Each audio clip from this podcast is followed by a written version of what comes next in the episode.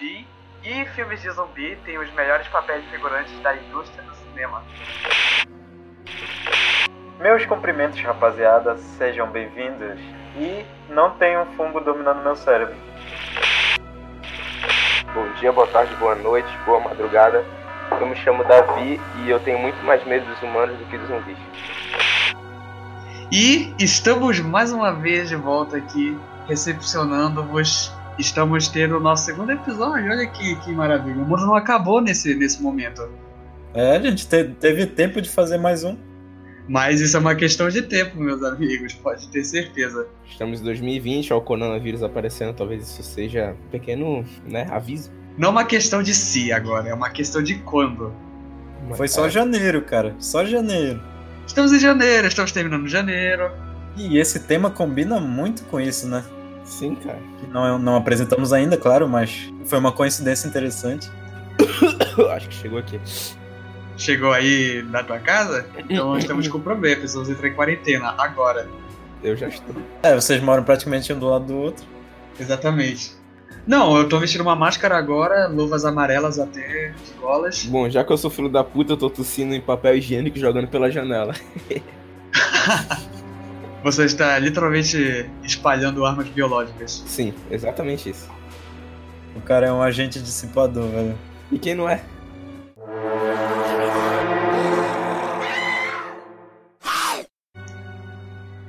Estamos de volta, mais um episódio. O tema dessa vez é bem, vamos dizer assim, um pouco batido, mas a gente vai querer falar dele mesmo assim, porque é um tema bem divertido, é um tema muito bom para o podcast e é importante a gente ter um pouco de noção da visão dos outros.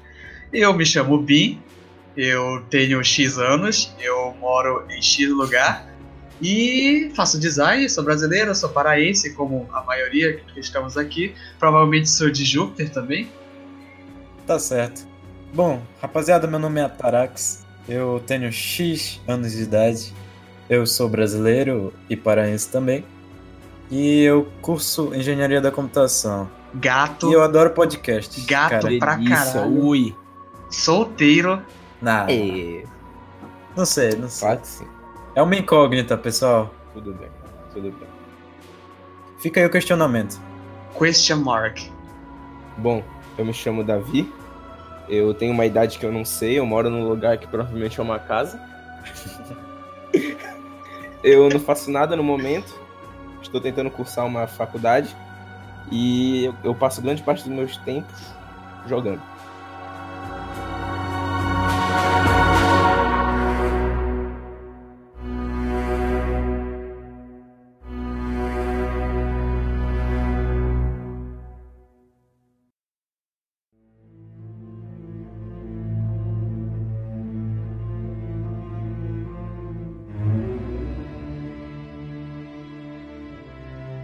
E o tema dessa noite, ou dia, ou amanhã, não sei onde você está, é realmente de estourar as violas. Fale mais sobre isso. O que vocês É. acham? Bom, vamos falar dos nossos amiguinhos de outro mundo, dos nossos revividos, do, da provável falha da humanidade, do provável colapso total. Vamos falar dos zumbinhos. Aê, aí sim, pô. E que momento para falar dos zumbinhos, não é Com verdade? certeza. Inclusive, por algum motivo, que se alguém estiver ouvindo e, e puder um dia pesquisar sobre isso e chegar até nós para explicar, é, por algum motivo, momentos em quando eu, eu estou triste, alguma coisa está acontecendo na minha vida que eu estou triste, por algum motivo eu sonho com zumbis. Caralho. Coisas bizarras que acontecem, tá ligado? Ou coisas que normalmente me deixariam muito mal se acontecesse na vida real. Tipo, família morrer bem na frente, essas coisas. Não sei em que que está ligado, mas Nossa, sempre velho. quando eu tô triste, eu sonho com zumbis. Psiquiatras, alô, temos um possível paciente zero. Eu solicito quarentena A única imediatamente. pessoa que sabe disso, além de todo mundo agora, ou quem for ouvir, é a minha namorada, que eu só contei pra ela, porque eu contava toda vez que eu acordava, eu ficava agoniado. E é isso. Bem-vindo à internet! Olá! É, agora todo mundo Se você sabe. puder me cara. dar uma resposta, agradeço muito. E se você está no futuro ouvindo esse podcast e já aconteceu um apocalipse zumbi, saiba que então que o Davi é, É. um profeta, gente. É isso. Ele profetizou tudo. Sim, exatamente isso. Eu não sei se isso é bom ou se isso é, isso é ruim. Talvez eu seja usado como uma máquina lá no futuro, alguma espécie de chave, talvez eu seja a cura. Aliás, isso é uma boa, uma boa perspectiva. O que, que vai casar o apocalipse perfeito? Vai ser os zumbis ou as máquinas? Aí tu tocou num ponto difícil. Começou com um questionamento complicado já. Por que não os dois juntos? Eu acho muito mais provável que seja isso, cara. A gente tá muito ligado à máquina hoje em dia. Sim. Bom, essas respostas e mais outras vamos ver logo depois da transição.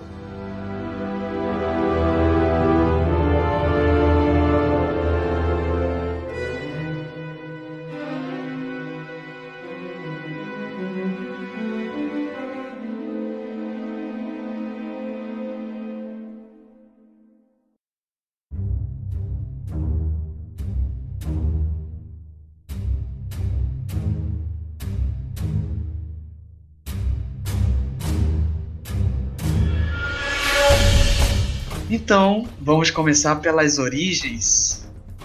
Origens? Leonardo DiCaprio, na moral? Bom, voltando para o historicismo, é, a palavra zumbi, na verdade, teve sua origem por volta de 1915, durante a colonização americana no Haiti. É, essa ilhota, não tão pequena, não tão grande, logo aqui em cima da América Latina, um pouco, um pouco do lado da América Central. É, ela tem um, uma carga voodooísta que veio lá da África, repassou bastante para o que o folclore haitiano teve. Ela começou a se proliferar, principalmente. É muito relacionada com a parte de necromancia, né, cara? Do misticismo mesmo, nesse caso do, do antecedente haitiano, certo? É um ritual voodoo em que o zumbi é reanimado por um, um, sacerdote que foi contratado às vezes, ou então tem o seu próprio propósito de reanimação, certo? Exatamente. E ele é chamado de Bokor, se não me engano. É assim que causa a reanimação. Inclusive, isso é muito abordado em séries ou qualquer coisa que fala sobre bruxas ou qualquer coisa tipo de feitiçaria. Essa ligação com o zumbi, Exato. com o morto, que está andando aparentemente. Isso é muito esquisito. Os xamãs voodooístas tinham centenas de crenças e é muito difícil categorizar os diferentes tipos de formas de reanimar um corpo. Dentre as mais comuns, a gente tem o embalsamento, a gente também tem um tipo de infusão muito parecida com como se criavam os golems na alquimia, e a gente também tem a famosa droga. É, tinha um, uma certa droga que você fazia um corpo já morto, você inserir, é, ingeria essa droga e de acordo com as crenças, essa droga iria reanimar o corpo e ele seria totalmente submisso a você. Mas qual era o mais comum a ser feito? Cara, provavelmente foi o, o que o parecido com a infusão de alma em goles e o do embalsamento. Provavelmente foi um desses dois. É, eu acho que a gente mais escuta, né? Porque as primeiras histórias de aparição total e, inclusive, a primeira aparição da palavra veio de um livro chamado Ilha da Magia, escrito por um funcionário do New York Times que fez uma aparição no Haiti durante a colonização. Nesse livro ele conta várias das experiências dele na ilha, incluindo rituais de canibalismo e inclusive rituais de sangue e outros tipos de crenças muito ligadas à magia negra e o folclore tanto haitiano quanto africano. É, esse livro introduziu a palavra para o mundo e além do significado que ela já tinha, dentro do livro, o escritor caracterizou o zumbi como se fosse literalmente um corpo sem alma. Um, literalmente um corpo ambulante. Na crença no folclore, como a gente já tinha mencionado, é, os zumbis seriam como os minions dos xamãs de certas crenças. Além das crenças dos voodoos serem minions, também tinha um motivo um pouco mais, vamos dizer, pé no chão o Haiti era um, uma zona muito deturpada quanto a conflito, conflitos raciais e produção de matéria-prima. Lá era um dos principais produtores de açúcar da América e continua sendo, se eu não me engano. Inclusive, eu acho que eu vi isso no jogo Assassin's Creed Black Flag. Aquele carinha lá que fica como comandante do personagem principal, ele falou sobre tipo, produção de açúcar e ele tinha, tipo, descendência, não sei se é mas ele era afrodescendente, tá ligado? E ele falou sobre isso. Sobre tipo, a produção de açúcar. Bem curioso, na verdade. Já se pode ter um pouco de noção, era muito comum o trabalho escravo tanto dentre os colonizadores quanto dentre os próprios povos. Então, uhum. por causa dessa quantidade de trabalho, por, por produção de açúcar e, e é, em geral o trabalho canavial ser bem pesado, a carga era muito pesada e os funcionários, se é chamar de funcionários, eles morriam de exaustão muitas das vezes. Então, é, essa coisa do zumbi andar devagar, dele ser é, estúpido, não é, não tem só a ver com o que a mídia impôs. Tem um pouco a ver historicamente por causa desse motivo. O trabalhador está muito cansado por causa do trabalho, a mente dele está muito agitada, então meio que dá para criar essa ligação entre o que a gente tem no historicismo e o que a gente reconhece na mídia. É assim que o místico e o cotidiano cultural vão se, se fundindo, né, cara? Formando as lendas, formando esses conceitos que a gente Inclusive, tem isso hoje que dia, faz né? fazer mais sentido essa parte mística, a gente começa a relacionar com o, do, as coisas da vida real, entende? A gente começa a assimilar isso como, uhum. nossa, é verdade, né? Isso, de certa forma, é bom, mas de certa forma também é ruim, porque a gente gosta de um pouco de fantasia nas nossas vidas. É divertido fantasiar com algumas coisas, mas também é interessante saber a origem das coisas, como é o caso. É, os, os xamãs é, haitianos que tu comentou, eles, quando eles faziam ritual, geralmente, mais da parte da infusão de alma, como se fosse golem, eu acredito, eles costumavam tirar a alma dos corpos e manter elas guardadas em potes o chamado zumbi espiritual. Eu ouvi esse conceito, não sei bem se ele é tão conhecido assim. O xamã haitiano ele costumava fazer, aparentemente. Não sei se ele usava essa alma para alguma coisa específica. Talvez ele nunca tenha usado, tenha guardado por, por tempo suficiente. É. Vai ver ele tava estacando alma para usar algum poderzão. Cara, imagina, imagina os, os sorcerers do Haiti são um tipo de nasos e eles estão recolhendo poder até hoje. Tacando.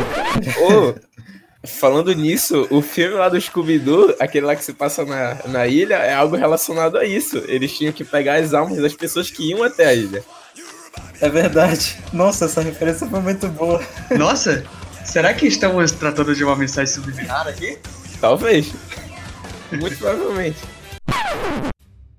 É meio necromante, né? Não, mais ou menos aquelas criaturas lá do. Os Warlocks, é isso que tu quer dizer? É, é meio Warlock, né? É completamente Warlock, é, reanimar corpos, usar como Minions. É, tá tudo bem ligado. É engraçado como, como o historicismo influenciou bastante na cultura pop. Mas eu também tenho uma informação não oficial. Eu não tenho certeza se ela é correta, mas também tinha outra forma de, de tratar o zumbi no meio social do Haiti. É, tem uma história que acreditava assim, algum dos povos no folclore lá que se você tentasse escapar dessa vida por causa do trabalho, ou seja, suicídio, não era permitido, dependendo do seu do, da sua crença. Você iria voltar como um vagante, como se fosse um, um Nightwalker, sacou? Então nunca teria o descanso almejado, né? Justamente, é, a sua alma ia ficar presa no seu corpo, não importa não importa o quanto tempo de vida você passa, você estaria meio que amaldiçoado. É, Caralho, com certeza, é uma maldição, né, cara? Um castigo fudido, mano. Bom, essa origem no Haiti também gerou várias outras origens, especulações de algumas coisas mais antigas. Eu acho que a mais, a mais interessante a se mencionar é o que aconteceu na Idade Média, é, mais baseada no que os ingleses acreditavam sobre o Drácula romênio a gente tem a concepção do Drácula como uma besta sugadora de sangue, e sim, ele também, de certa forma, está inserido dentro do contexto de Undead, que a gente vai falar daqui a pouquinho, mas também tinha essa crença de que, na verdade, ele sugava os sangues também para fazer infusões de alma, mais ou menos como a gente viu com os xamãs haitianos. Ele usava dos corpos das vítimas para criar minions para ele parte disso é culpa um pouco do que os ingleses tinham de preconceito com os romênios, mas, enfim, acreditava-se que ele tinha um pacto com Iblis, que é basicamente o Satã do islamismo, E usava esses corpos não só para uso pessoal. Dizem que especulavam que, na verdade, o Drácula queria criar uma armada gigante para proteger o território dele. Mas o que seria esse uso pessoal? Ô, zumbi, pega uma água ali pra mim? Cara, pega uma água, me bate uma, qualquer coisa assim. Ô, louco. Drácula era doentão, mano. Inclusive, é, é, recentemente saiu um seriado, um, uma minissérie do Drácula na Netflix. É, não assisto o terceiro episódio, cara, mas no primeiro episódio da série é mostrado exatamente os servos undead, os servos zumbis, que o Drácula é, criava com seu sangue. Eles realmente estavam mortos e eram, eram zumbis no conceito que a gente conhece mesmo. Qual é a série? Qual é a série? Assisti interesse. Hum, Se chama Drácula e foi baseada exatamente Ah, no conto original do Drácula no- romeno. me falaram que essa série não é lá essas coisas. Não é lá essas coisas, eu já estou alertando, não assistam o último episódio. Bom, pra um cara que já viu o Teen Wolf e conseguiu absorver alguma coisa boa pra colocar no RPG de mesa, não acho que um Drácula vai ser algo. é, então vai em frente, cara. É, se tu Ah, cara. conseguiu pegar de Team Wolf, acho que tá valendo. Cara, se tu, se tu leu um Brainstroke, provavelmente tu não vai gostar. Eu tenho uma referência muito boa dos zumbis de Drácula também. Eu vou usar a minha deixa agora e falar um pouco de Jojo, pessoal. É isso mesmo. Oh. Toca a música tema de Jojo aí. Toca Sonuti no Sadame.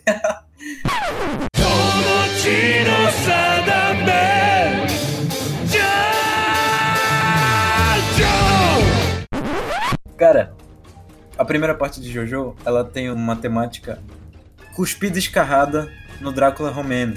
Sério, sinceramente. O protagonista, o Jonathan, ele se vê confrontado pelo Dio, que é o antagonista vampiro. Ele é exatamente Dio. um vampiro. E ele utiliza do sangue dele para criar servos. Ele cria um exército de zumbis que protege a mansão dele. Não parece Oh. familiar? Exatamente, cara. Opa! Cuspido escarrado de Drácula romeno. Só que no Jojo a gente tem Roundabout. Aí é, é um diferencial.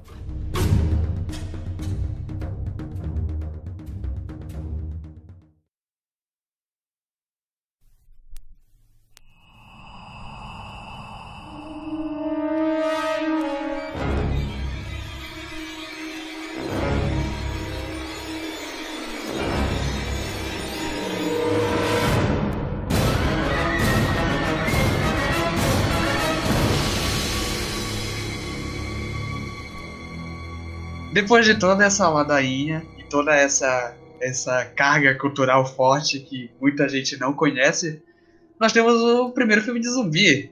Em 1982 lançou o famoso White Zombie, muito conhecido por zero pessoas. É um filme, ele é totalmente estragado do, do livro do jornalista, A Ilha da Magia.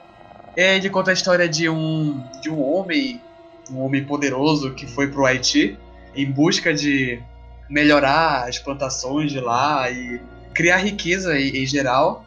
E ele tem o objetivo principal de tornar uma pretendente dele em uma zumbi para que eles possam se casar. Porque pelo que eu entendi da trama, Meu ela Deus. não aceita. Então ele meio que Isso tem que. não é muito errado? Isso é completamente errado, mas estou falando de 1932. Meu Deus. Nossa, cara. é, é interessante eles, o primeiro filme de zumbi falar sobre o Haiti, né? É a cara do cinema roubar conceitos culturais de um país e não, e não citá-lo. Muitas vezes isso acontece, mas é, é de se surpreender que eles realmente colocaram a história no Haiti. Eu fiquei surpreso sabendo dessa informação. agora. Quase sempre nos Estados Unidos tem uma fama por fazer isso. pois é, né? Inclusive saiu o filme recentemente, Parasite, e logo no outro dia que foi indicado ao Oscar, os Estados Unidos foi lá e não, vamos lançar uma versão americana. E isso aconteceu com Old Boy também. Caralho, Tipo, velho, que merda. Isso é horrível, cara. Além dos Estados Unidos roubarem as outras perspectivas, a gente tem sempre os italianos roubando os Estados Unidos, né? Hum. É. True, true. Depois que o White Zombie estourou na mídia, nós tivemos quatro décadas de filme de zumbi se passando no Haiti, com a mesma história de que nós temos um xamã que está enfeitiçando alguém vai ressuscitar o corpo, e é um thriller de terror, gore. Até que nós tivemos George Romero com o seu incrível filme A Noite dos Mortos Vivos, de 1968.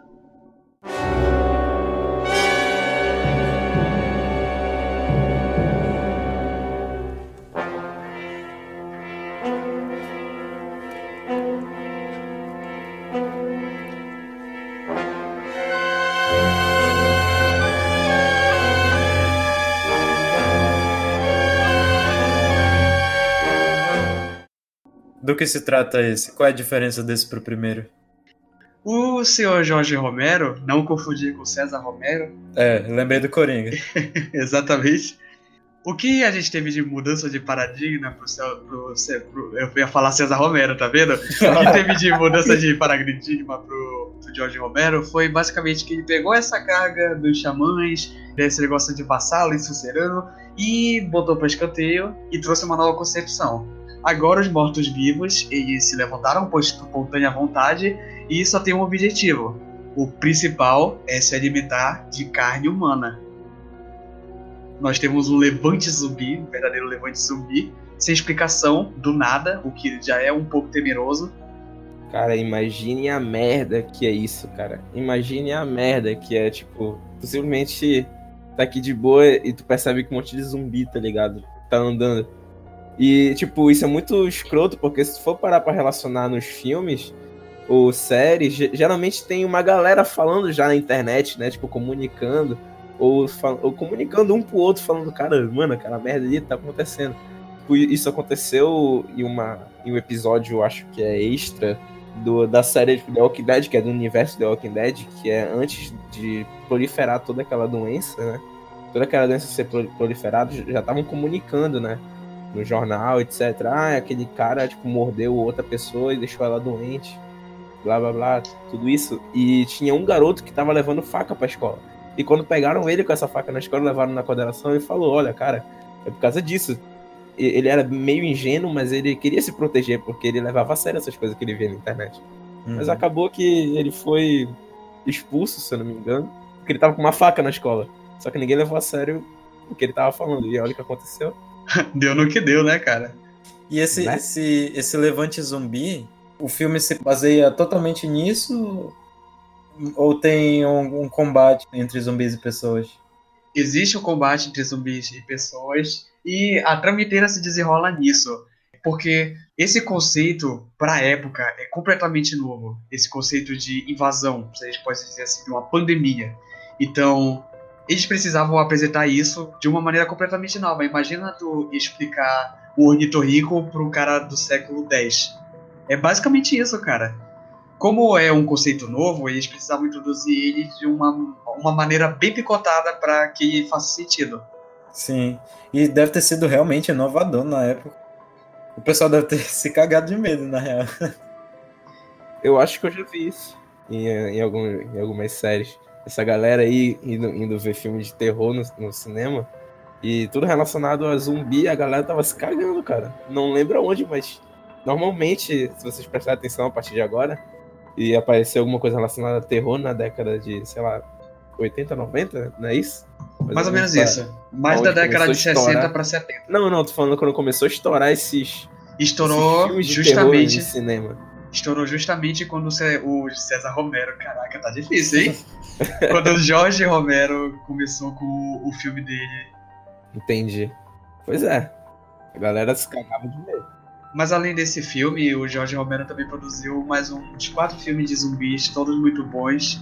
É, em principal, eu gostaria de mencionar o Dawn of the Dead, de 1973, exatamente quase 10 anos depois. Aliás, 1978, desculpa. É, esse, esse filme gerou o aclamado Dawn of the Dead reproduzido pelo Zack Snyder. Uhum. Eu acredito ser o melhor filme de zumbi que eu já vi até então. É um filme ótimo. Ele é muito bom. Sim, ele é um filme de suspense muito bom. Não é um filme tão assustador, mas é um filme de suspense é, extraordinário. E é importante mencionar esse filme porque foi nele que nós ganhamos essa, essa nova cara pro zumbi. Foi nesse filme que o Jorge Romero decidiu que a partir de agora os zumbis vão ter a cara pintada de verde, um verde bem tosco, pra, pra falar a verdade. Se É. vocês procurarem por imagens, é bem tosqueira, parece que eles acabaram de sair de um spa. e ter a cara enrugada. Essa constante foi criada pelo, pelo George Romero. Então ele realmente foi, foi um cara muito importante para a cultura pop justamente por ter criado essa nova concepção de inimigo humano. Esse cara se deu muito bem na vida, mano. Ele foi o Coringa e ainda fez isso, velho. O cara é muito bom. uh, vou comer a tia do pato. Uh, agora mesmo eu vou lá, eu vou lá. na feira da fruta, pra ver o que a feira da fruta tem. Tinha laranja, morango e banana,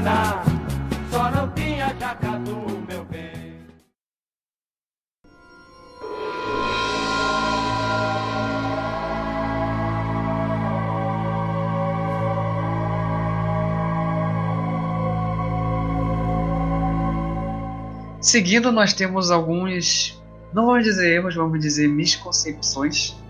A termologia dele é a diferença entre undeads, mortos-vivos, zumbis e ghouls. Ou ghouls, se você preferir, se você é estrangeiro. Eu aprendi com ghoul. Também. Eu também aprendi com ghoul, eu tô acostumado com ghoul. Vamos dizer que os undeads, eles são considerados exatamente o que eles são. São seres que estão mortos, mas agem como se eles estivessem vivos.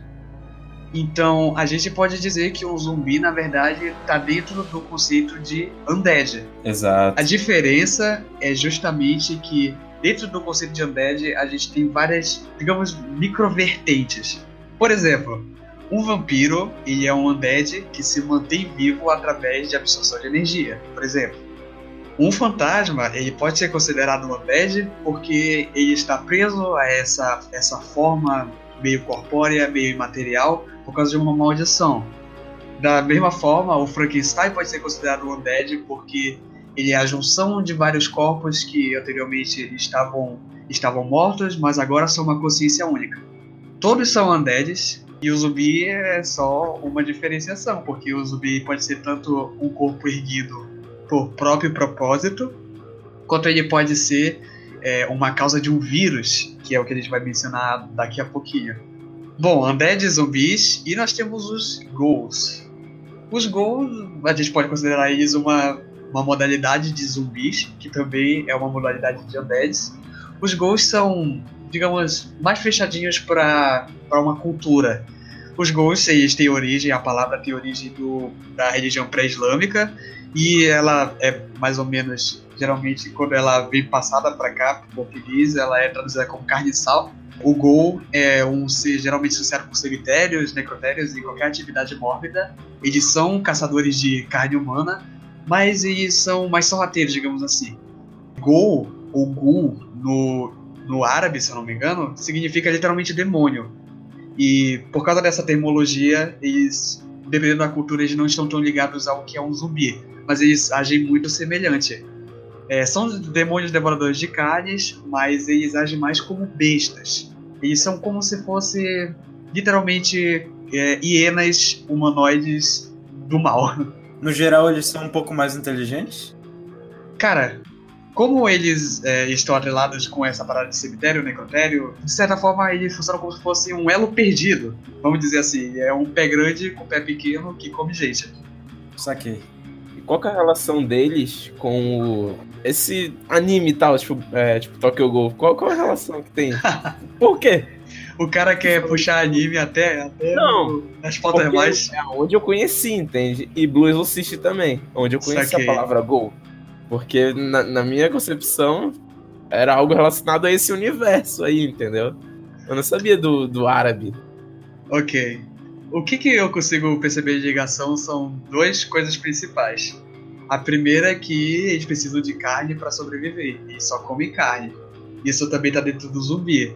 Só que a diferença tá. do Ghoul que eles têm na termologia do árabe e o Ghoul que eles têm no Tokyo Ghoul é que os Ghouls, como os Ghouls de Tokyo Ghoul, como eles têm eles têm a parte humana deles, não são completamente animais, mas mesmo assim eles ainda têm o senso de caça deles. As Kagunis são membros completamente focados para é um membro completamente predatório, exatamente. Matar. Essa parte de instinto, ela é completamente puxada dos ghouls, porque eles são como se fossem criaturas bestiais, literalmente. Hum, isso aqui. interessante. Algo a adicionar? É, Não. eu tenho uma pergunta de verdade, assim, uma dúvida que eu tenho. Cara, onde as múmias se encaixam? Na moral. Elas têm uma caracterização que possa se dizer pertencente a um undead, ghoul ou zumbi? Mas as múmias, elas não têm alma, a alma própria delas, que elas tinham em vida, né? Nessa O que cara- é o, o O conceito. cara puxou uma discussão interessante. Porque sempre que a gente vê aqui, sei lá, os undeads e tal, falou tal, vampiros, zumbis, ok, fantasmas. Só que as múmias, elas não eram pra ter continuado mortas. É, é- eu acredito assim, entendeu? Tipo, o plano real das múmias, quando tu te- faz uma mumificação, é tu voltar à vida, uma hora Sim. ou outra. É um ritual, né, que é feito antes. Sim. É, é toda uma preparação pra ela continuar no pós-morte. No... É o pós-vida, no caso da múmia. Eu acho, eu acho que vai de opinião, cara, porque. Ou tô falando merda, porque os Undead pra mim não seria algo tão complexo como isso, entende? Tipo, Não, eu concordo, concordo contigo. Na verdade, eu não tenho tanta carga assim de religião egípcia, mas eu tenho um conhecimentozinho que eu acho que pode, pode adicionar alguma coisa. Eu não, não tenho completa certeza sobre isso, mas sim, tem essa parte do pós-vida, mas ele é mais ou menos um pós-vida relacionado ao que eles têm no cristianismo. É como se eles tivessem o, o, o céu deles. Então, pelo que eu me lembro, pode ser que eu esteja errado, mas os faraós, eles tinham as pirâmides para auxiliar eles a fazer a transição. Eles tinham os sarcófagos para ajudar eles nas transições. É, eles também tinham os manuscritos nos hieroglifos nas paredes dos sarcófagos para ajudar eles a guiar eles até o local sagrado. E pelo que eu entendo, e pelo que dá para interpretar básico assim, a múmia seria isso, só que deu errado. Entendi. E o fato de ter dado errado, então, caracteriza como uma dessas categorias é, citadas anteriormente? O que, que tu acha? Provavelmente sim, provavelmente entra Então, no, no tipo de undead. certo, não seria um undead. Se tivesse dado certo, o corpo dele, eu, eu acho, o corpo dele iria se manter embalsamado dentro do sarcófago e a alma dele ia, ia para um lugar melhor. Entendeu? É, Hum, saquei. entendi. Então eu acho que sim, as múmias são caracterizadas como undeads, só que Não dá pra dizer que é zumbi, né? não dá pra dizer que é zumbi porque, primeiro, a gente não tem. A gente não tem carga pra dizer se se alimentam de carne humana. Uhum. Porque, tipo assim, ah, tu é um faraó e deu merda. O que que tu vai fazer? Vou dar uma andadinha aqui de leves, já que deu merda. Eu pensaria assim. Não tem nada pra te fazer, cara. O teu tempo já passou. Porque, sei lá, tipo, eu vou coçar minha costa, minha mão cai, tá ligado? A única coisa que serve pra mim é dar uma andadinha, dar uma assustadinha em quem, em quem tá ali. Cuspir os escaravelhos na cara de alguém. Com certeza, cara. Fumar minha própria perna. Caralho.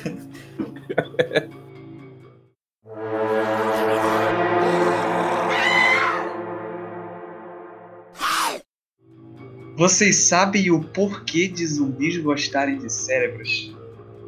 Não faço ideia, cara. Não sei também não. Hum, Não, na, na verdade, eu acho que eu especulo alguma coisa, cara. Eu acho que é tipo. Ele, eles são meio retardados, entende? Então, na minha cabeça, eles precisam de. ô, sei lá, tipo, tô precisando de alguma coisa, algo que eu não tenho. Alguma coisa assim. Busque o conhecimento. É, não, eu, eu sei, eu sei que eu tenho uma memória assim em algum lugar. Eles estão procurando alguma coisa que eles normalmente não têm, entendeu? Tipo aquelas fanfic que tu encontra de vampiro, ele, ele, ele chupa o sangue porque ele tá com falta lá daquela vitamina, tá ligado? É tipo isso, pra fazer sentido na historinha. O zumbi tá precisando. O, o zumbi não. O vampiro tá precisando de ferro, então. Porque é a única Ah, então, vitamina que é. tem na hemoglobina, praticamente. É, mas se ele tivesse precisando de esperma, Caralho. cara, ia chupar outra coisa. Ah, e tem vários lacaios, dá pra resolver isso fácil. Agora, se os lacaios estão produzindo ou não, aí é o que aí que é problema. Eles estão mortos. Realmente, não tem circulação de sangue, não tem. Então, e- essa é a minha ideia. Que eles Ah, estão mano, que imagem que eu sei coisa, botar na minha cabeça agora. assim. Em algum outro universo paralelo, os vampiros eles não chupam sangue. Eles chupam outra coisa. Ah, Ah, que nojo, cara. Você ouvinte que ainda está aí, desculpa. Bom, a real é que não tem, não tem uma explicação exata do porquê, porquê eles gostam de, de cérebros. É, não, não faz sentido nenhum. Se, até o, o George Romero, muita gente pergunta pra ele e, e ele não sabe responder porque não foi ele que inventou isso. E aconteceu em algum momento e as pessoas pegaram. Cérebro. Mas existem algumas teorias. A primeira teoria de fã e a mais normalzinha é que os zumbis sentem um certo prazer em devorar cérebros. Isso alivia momentaneamente a dor que eles estão sofrendo. Caralho. Profundo. É, um- é bem pesado, mas a próxima é mais profunda. É, é uma mais chafurdada, se é assim que eu Bom. posso falar. Faz sentido pelo biológico, tá ligado? É o que eu vou falar agora. A segunda teoria, que é mais biológica, é o seguinte: as pessoas associaram o cérebro com neurotransmissores. A gente tá falando de dopamina, noradrenalina. E o que que o que que eles pensaram? Ah, tem neurotransmissor no cérebro. Se eu comer o cérebro, eu vou absorver o neurotransmissor. O que faz completo sentido, principalmente quando a gente tá falando de um sistema intestinal podre. Então é uma droga, então. É isso que tu quer dizer. Os zumbis estão procurando droga. Pode ser isso, Então se a gente traduzisse pela lógica deles, é tipo, droga. É isso, cara? é isso. É assim, Cara. Que, é assim que um cracudo se sente, cara. É nada mais que um zumbi, cara. A Cracolândia acabou de ser completamente desmistificada. Agora já, a gente já sabe do que se trata. Cracolândia é a nova Raycon City. Certamente, cara. Entendeu? A gente tem o lado do- da droga, mas a gente tem o lado da depressão. Porque ele diz- a teoria diz que eles estão principalmente atrás da serotonina, que é o que inibe a raiva, o, o alto impacto de estresse, e é também o principal neurotransmissor responsável pela felicidade. Então, de certa forma, os zumbis são, na verdade, uma legião de gente depressiva que só quer um abraço. Vocês É, podem interpretar assim também. Agora, agora eu vou ficar com pena de dar um tiro na cabeça do zumbi até ele me morder. Aí eu vou ficar puto. Não dá, velho. Não dá pra ter pena dessa porra. Não consigo, cara. Vocês só querem um abraço, cara.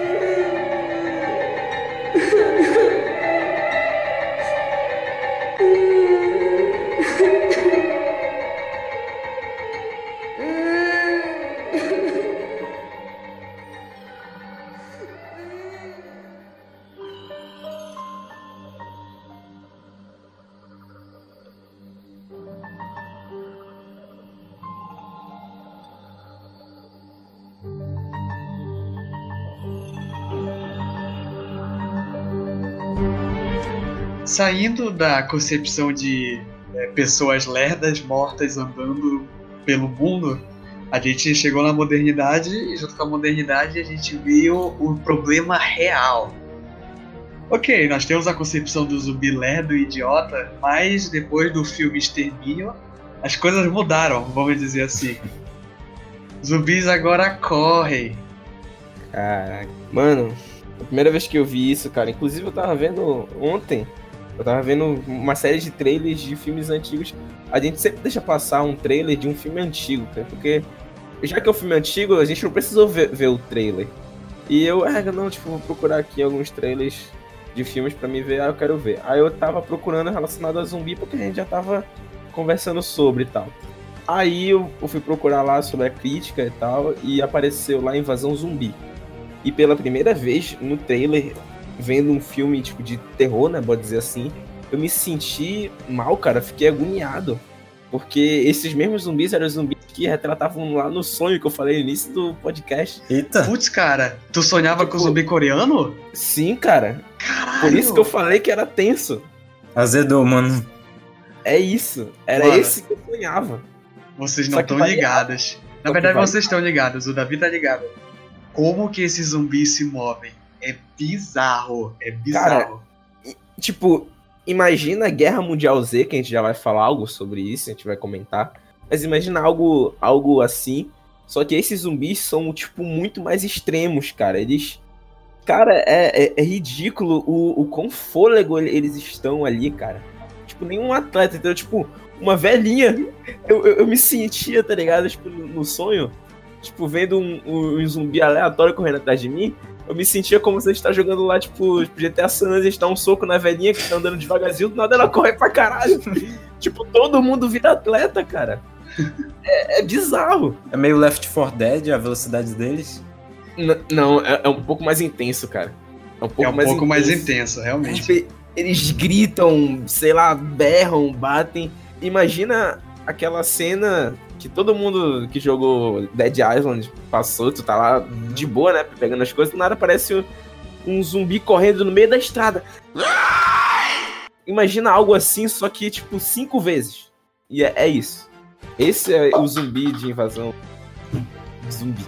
É a isso. movimentação desses zumbis coreanos eu achei extremamente bizarro, mas ao mesmo tempo extremamente contagiante, porque parece que eles estão dançando thriller o tempo todo. e o- os membros deles são muito travados em uma certa hora e são muito elásticos em uma outra hora. Só, só tu vendo, cara, eles se levantam de uma maneira bizarra, é completamente bem diferente Eu do que a gente aqui vê. no. Eu tenho aqui no PC pra ver isso aqui. Pô, eu realmente não, não- não me senti muito bem, mas eu vou ver porque eu gosto pra caralho. É como se o fator humano deixasse de existir totalmente, né? É a pura aí vem pro- movimentação. Animal, é, isso. Adrenalina no máximo. Aí eu me pergunto se eles vão ficar pra sempre assim, tá ligado?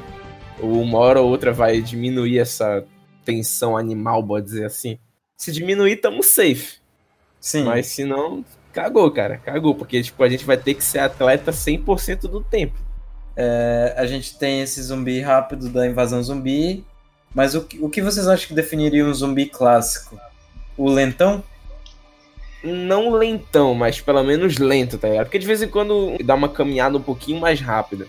Porque quando tu fala de lentão, eu lembro daqueles do cérebro e tal. O cérebro, e eles Eu também tô indo bem, com isso bem na cabeça. retardado. Tipo, tu dá um tapa na, na cara dele empurrando ele pra baixo ele cai, porque ele é, É. retardado, entendeu? Só que esses zumbis que a gente agora conhece como mais comum e tal, ele, tipo, ele tem uma pequena força pra, tipo, tu tá segurando ele, ele. Ele vai tentar colocar a boca pra tentar te morder, cara. Ou vai. Ele tem força. Sim, entende? sim, sim. Ele entendi. tem força. É o zumbi do Madrugada dos Mortos. Ele, ele é lento na, na sua capacidade e tal, mas ele tem uns piques de velocidade. Ele tem uma força considerável. A gente vê isso desde o começo do filme. Eles, eles têm a sua lentidão, mas eles são perigosos individualmente e em manada mais ainda, né? Eu acho que esse é o zumbi clássico. Eu acho que esse que seria o melhor pra gente. Não o melhor, mas o mais acessível, tipo, no limite pra gente sobreviver. Porque se tu colocar um, um zumbi como Guerra Mundial Z, cara, mano, a raça humana tá fudida, cara. Mas tu colocando esses, a raça humana pelo menos consegue ter o seu trabalho ali, entendeu? Tipo, a raça humana pelo menos consegue fazer umas barricadas ali pra segurar. O problema é como, como eu falei em outras conversas. O problema é quando esses mesmos zumbis eles ficam aglomerados. Por algum motivo, esses meio retardados, mas nem tanto, eles se aglomeram e viram uma manada. E saem tipo, de cidades e vão pra campo, de campo pra cidade. Eu não sei se isso tá ligado na procura de comida. Essa migração ela é justamente criada por causa da procura de comida. É. Se uma cidade inteira já foi infectada, digamos uma cidade média, média, vamos dizer, digamos que Denver, Denver foi completamente infectada e não tem mais recurso. O único jeito deles conseguirem se manter é procurar por comida nas áreas rurais. E justamente os humanos vão fazer isso, eles vão sair da cidade para as áreas rurais ou para outros estados, ou eles vão procurar abrigo subterrâneo, qualquer tipo de forma que eles possam evitar os zumbis. Mas vai chegar uma hora que a comida, tanto dos humanos quanto dos zumbis, vão acabar. A gente vai falar mais sobre isso, sobre a parte de sobrevivência, mas basicamente, você aproveita o momento da pandemia para sair o mais rápido possível e chegar em algum lugar seguro, afastado da cidade, e depois de um certo tempo, você vai ter que fazer a migração de retorno. Porque as cidades já vão estar limpas, os zumbis vão começar a vir para o campo, e isso vai dar mais possibilidade de sobrevivência. Se eu não me engano, isso já foi abordado em, em The Walking Dead, em alguma temporada. Então você cria toda uma, demogra uma demografia sobre zumbis, certo? Com um estudo mesmo sobre as movimentações entre as manadas e a relação que tem com a população humana. É tudo Tanto que motivo de estudo. que a cada. Uma vez a cada, sei lá, três anos a quatro anos eu vou ter que, que voltar pra minha casa no campo E daqui a mais três anos eu vou ter que voltar pra minha casa na cidade. Isso vale muito de situação em situação e dos cenários, porque, por exemplo, vamos falar de uma cidade localizada no deserto. Digamos que Dubai foi atacada. É, por causa do, da quantidade alta de vento, da quantidade alta de prédios e também da quantidade mais ou menos grande de lagos e passagens fluviais em geral, o mais aconselhado provavelmente seria ficar na cidade em situações de locais isoladas e que os zumbis não tenham acesso. A gente tem muitas dessas situações por causa dos prédios, desses pequenos shelters para se manter pelo maior tempo possível e viver viver nessa nessa parte porque não faz sentido tu sair do lugar se é, por exemplo Dubai se eu não me engano não tem uma área rural bem definida Então seria a melhor opção ficar lá, né? Seria a melhor opção ficar lá e esperar a migração dos zumbis. E como a gente está falando de uma cidade rodeada por, por desertos, é, também tem a possibilidade dos zumbis é, saírem e irem de vez, sumirem para sempre, não retornarem. Entendi. Aí, aí seria a sorte, né, da, da gente, que a gente não pode ficar contando com ela toda hora, porque isso muitas vezes é o motivo da morte da pessoa, entendeu? Ah, não, eu não acho que esse zumbi, ele. Ele vai me morder se eu aparecer na frente dele, porque eu tô com um dia de sorte, entende? Que Isso é uma- se a gente estiver falando dos zumbis que mordem, porque a gente tem uma relação de contágio bem grande. A gente tem zumbis que se proliferam por vetores, parasitas, vírus, esporos, toxinas, expande meio e por aí vai. E a gente já vai falar sobre isso o suficiente. Vou falar muito sobre isso.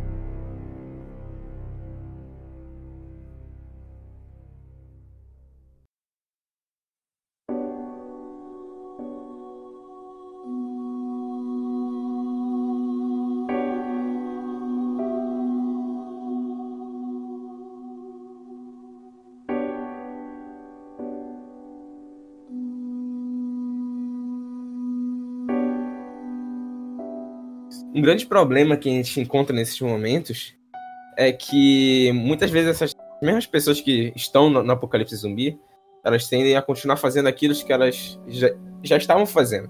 Por exemplo, no 11 de setembro, quando os aviões começaram a bater e tal, começou a rolar aquela putaria toda, algumas pessoas, em vez de simplesmente entender o que está acontecendo, pa- passar pelos estágios que tu tem que passar, que são os estágios de aceitação, entendeu? Tipo, e, e planejar. Porque muita coisa que acontece, normalmente nesses casos, em casos de perigo e tal, a pessoa ela não se toca totalmente daquilo que acabou de acontecer. Ela, ela ainda tá passando por estágios de ace- aceitação. Certo. E o quanto antes tu passar isso, vai pode ser que garanta a tua, a tua sobrevivência. Porque muitos casos aconteceram lá na, dos sobreviventes do 11 de setembro. É, o, avião acabou de bater e tal. Em vez deles começarem a aceitar e descer, muitos tipo, vo- voltaram pra sala pra pegar a bolsa. Ou, tipo, mandaram mensagem.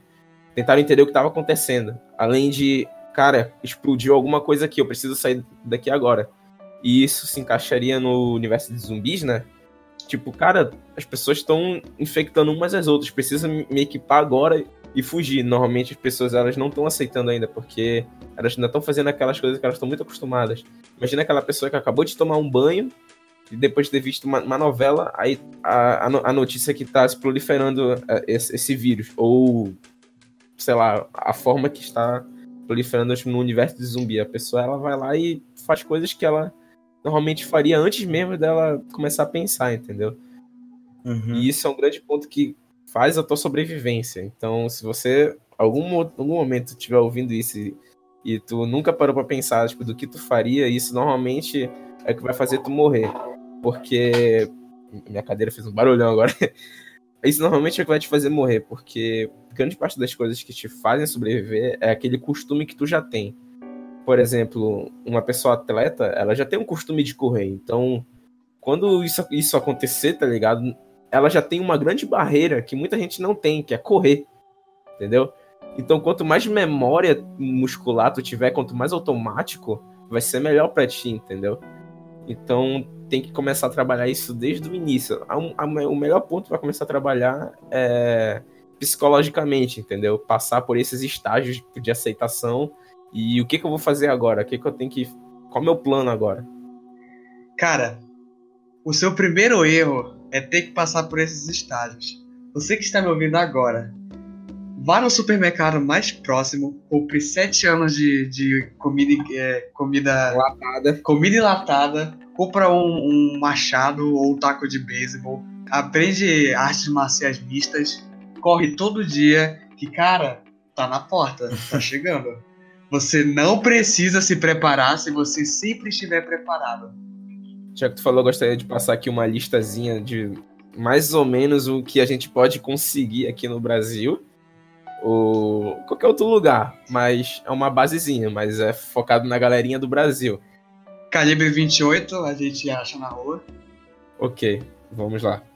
Produtos enlatados, tem que ir atrás disso, é essencial. Na verdade, é uma das primeiras coisas se os zumbis ainda não começaram. Porque se for a primeira coisa, você vai ter que pegar alguma arma branca ou se tiver uma arma de fogo. Eu acho difícil. Então tem que procurar os enlatados. Olha, não é que- difícil, no Rio de Janeiro não é difícil não, cara. É. Vou te falar a real, não é nem um pouco difícil. Mas só que tem um problema, que a, a galera erra nisso. Ou vai errar. Quando tu vai procurar alimento, tu não tem que procurar o alimento que tu gosta, tipo, gostoso. É, Tu não vai fazer um piquenique, tu não vai fazer um, um jantar. Tu tá Uhum. procurando algo pra tu sobreviver. Tem que procurar coisas tipo, nutritivas, cara. Você vegano, você que tem problema com a dor dos animais, pensa que metade da raça humana vai ser extinta em uma semana. E você não precisa mais se preocupar tanto com isso. Ô, cara, já que tu falou. o cara não tem escolha. já que tu falou quão merda seria pra um vegetariano que vira zumbi e agora a única vontade dele é comer carne, mas ele, ele ainda tá com a consciência de quem ele era. O quão merda deve ser pra ele, cara. caraca, que paradoxo, cara. Paradoxo demais, cara. O cara vai Voltando. ficar chorando mano, enquanto der. É, cara. Voltando. Além da barra tipo, nutritiva, tá ligado? Tu precisa pro- procurar coisas com proteína. Procurar, se tu já tá na, na área de, de, de procurar coisas nutritivas, já procura uma barra tipo, de proteína. Uma, é essencial. Se você morar numa fazenda que produz cevada, trigo, essas coisas, você tá feito, cara. Se puder achar ração, sei lá, sardinha, qualquer coisa que, que vai ser, tipo, nutritivo pra ti, vai, pro- procura. E algo que normalmente a galera não tem, mas pode improvisar, são os, os kits de primeiros socorros. Porque a mínima doença que tu tiver vai ser horrível, é é o que pode te matar, cara. Porque tu tem que lembrar que, porra, eu tô sem remédios, é, tipo, não tem mais hospital, quem eu vou recorrer, tá ligado? É. Zumbi? O sistema de saúde a sociedade inteira quebrou. Na verdade, a partir de agora, tudo que você vai fazer é por conta sua ou da sua sociedade. Sim. Exatamente. E geralmente nas séries e filmes, o cara que adoece, ele tá com o pé na cova, mano. Geralmente ele se. Sim.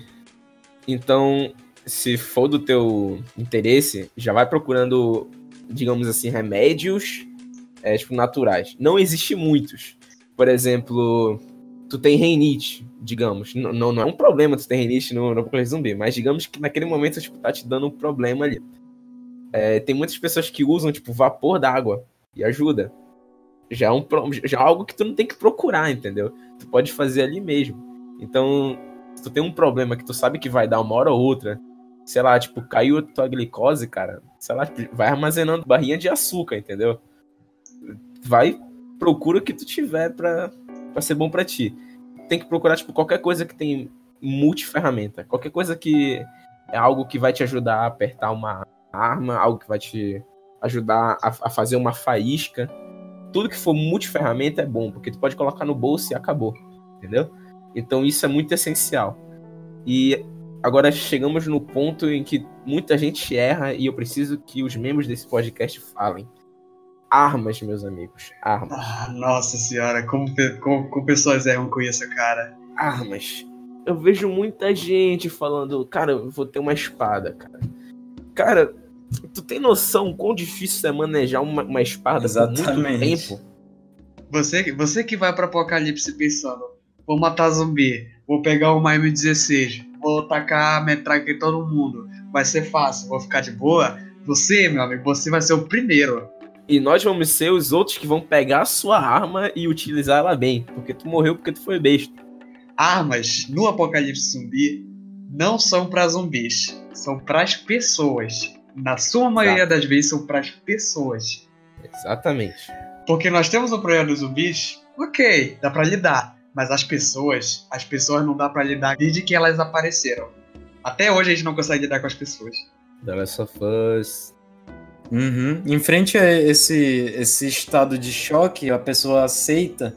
Logo depois, a- o mindset do- da população fica totalmente deturpado em meio a É daí que vem a zumbi. anarquia, né, cara? Exato. É aí que começa, porque, porra, cara, tipo, os valores e tal, eles começam a ser cagados. Moralidade invertidos, vai é cagado. mudar totalmente frente ao apocalipse zumbi, cara. Tu vai entrar em Porra, conflito tipo- com pessoas o tempo inteiro.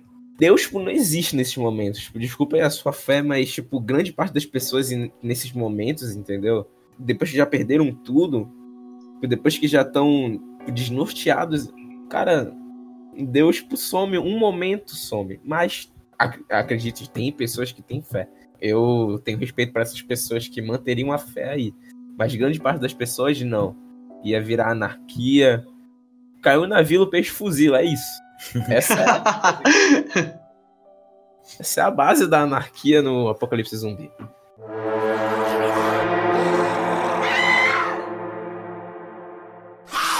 João, qual arma você usaria? Quero saber a dele. A minha arma. Cara, Sim. assim, na minha concepção, eu andaria com, com armas brancas leves. Não sei, eu Ok. penso nisso. Eu não gostaria de carregar o tempo todo algo pesado, mas ter algo pesado no meu estoque seria interessante, justamente para lidar com pessoas. Quem sabe uma arma de fogo, é, mais pesada, a nível de ameaça, sabe? Mas eu acredito que a minha postura seria ter uma locomoção fácil, e à medida que eu me setar em algum lugar, eu gostaria de implantar meio que uma estrutura de armadilha. Assim, essa seria mais ou menos a minha postura e a- o meu tipo de arma seria isso. Seria uma coisa leve, seria não sei, uma machete leve, talvez. Eu Ok. não sei se é o adequado. Esse, não, esse é um ponto em que tu, tu passou com êxito. Essa tua última arminha foi o essencial que provavelmente ia te fazer ficar vivo, cara. E eu vou dizer o porquê. Mas antes eu quero ouvir do famoso aí. Bom, é uma bela pergunta, mas acho que eu vou ficar com o clichê, cara. Ah, eu não tenho nenhuma perícia exata com armas de mão, mas a mais fácil de manusear provavelmente pra mim ia ser o taco de beisebol. Além do taco de beisebol, acho que a segunda coisa mais essencial que eu, que eu preferiria ter é uma sacolinha de pedras. E você sabe por quê, né? Eu acho que eu sei, sim. Com a sacolinha de pedras, eu posso simplesmente pegar uma pedra, jogar ali no cantinho e despistar uma galerinha. Isso seria bem útil, eu andaria com certeza com essa sacolinha de pedras. É tipo a sacolinha de areia pra lutar contra o Beholder. E Hum. eu acredito que iria ser bem útil.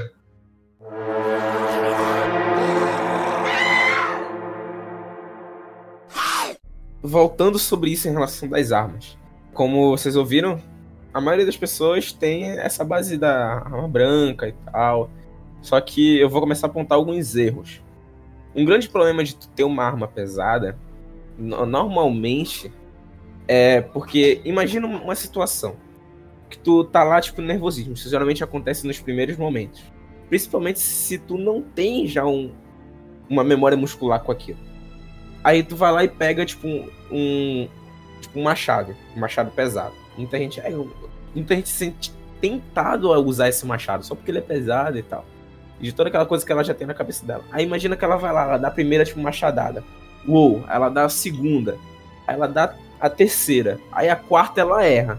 Só que nessa que ela erra, se recuperar de novo pra trazer a arma pra usar ela de novo, Uhum. cara, te cansa muito. É isso que eu penso Teu também. ombro, teu ombro, cara, ficou horrível. Tu não vai ter força suficiente pra fazer isso. Cara, tipo, o apocalipse zumbi, ele não vai seguir dois dias, três dias. Cara, é de meses, anos, entendeu? Eternidade. Esse que é o problema quando tu vai pegar lá. Então, o grande ponto das pessoas te- tem que saber é que a arma que tu vai usar tem que ser uma arma comum a ponto de que tu já tenha usado o suficiente pra tu não cansar de usar ela, tu não cansar usando ela, ou tu saber fazer alguma coisa com ela. Porque muita, eu tenho certeza que muitas das pessoas que querem ter um, uma katana não sabem usar uma katana. Porra. Entende? A merda que, que vai ser tu, tu usar aquela katana, sei lá, eu, eu dou uma hora o cara usando a katana direto, cansou. Esse é o problema. E nesse ponto que o Atarax ele acertou, cara. Ele uma machadinha.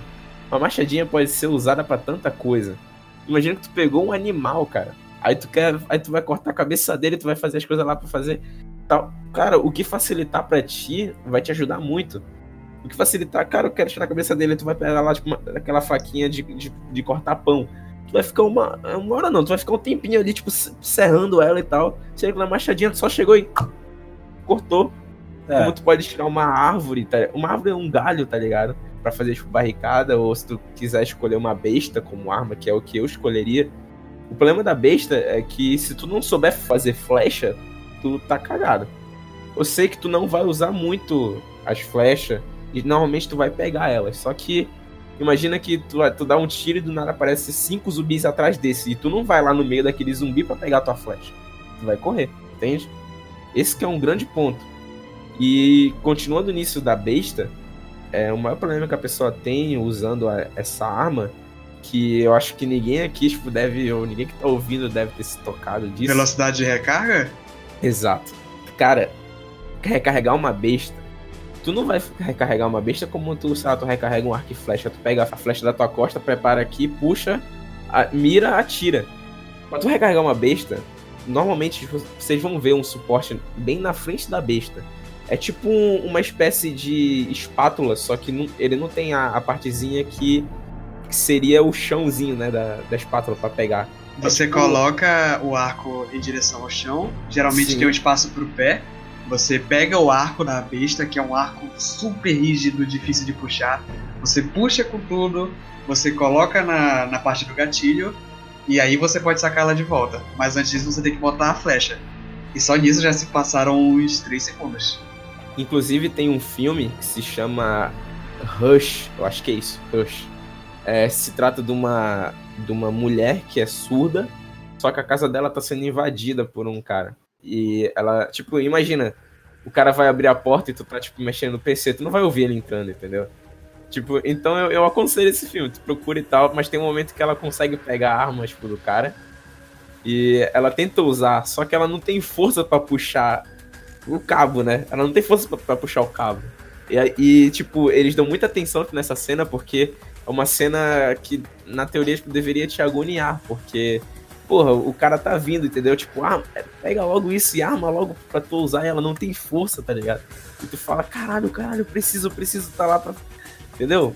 Ou seja, tu tem que pensar em muitas outras coisas que tu tá acostumado. Então vai atrás de coisas que tu tá acostumado, cara. Sei lá, qualquer coisa. Um Sim. machado, que é mais fácil de usar. Tem uma maestria, né? Com a arma. Sim, tem uma maestria pelo menos mínima, cara. É. Não, não inventa. Não inventa coisas que tu não vai saber usar só porque tu acha foda, entendeu? Tem que procurar coisas que tu sabe que vai dar certo pra ti. Esse é um ponto que eu tenho que falar. Usem a arma certa.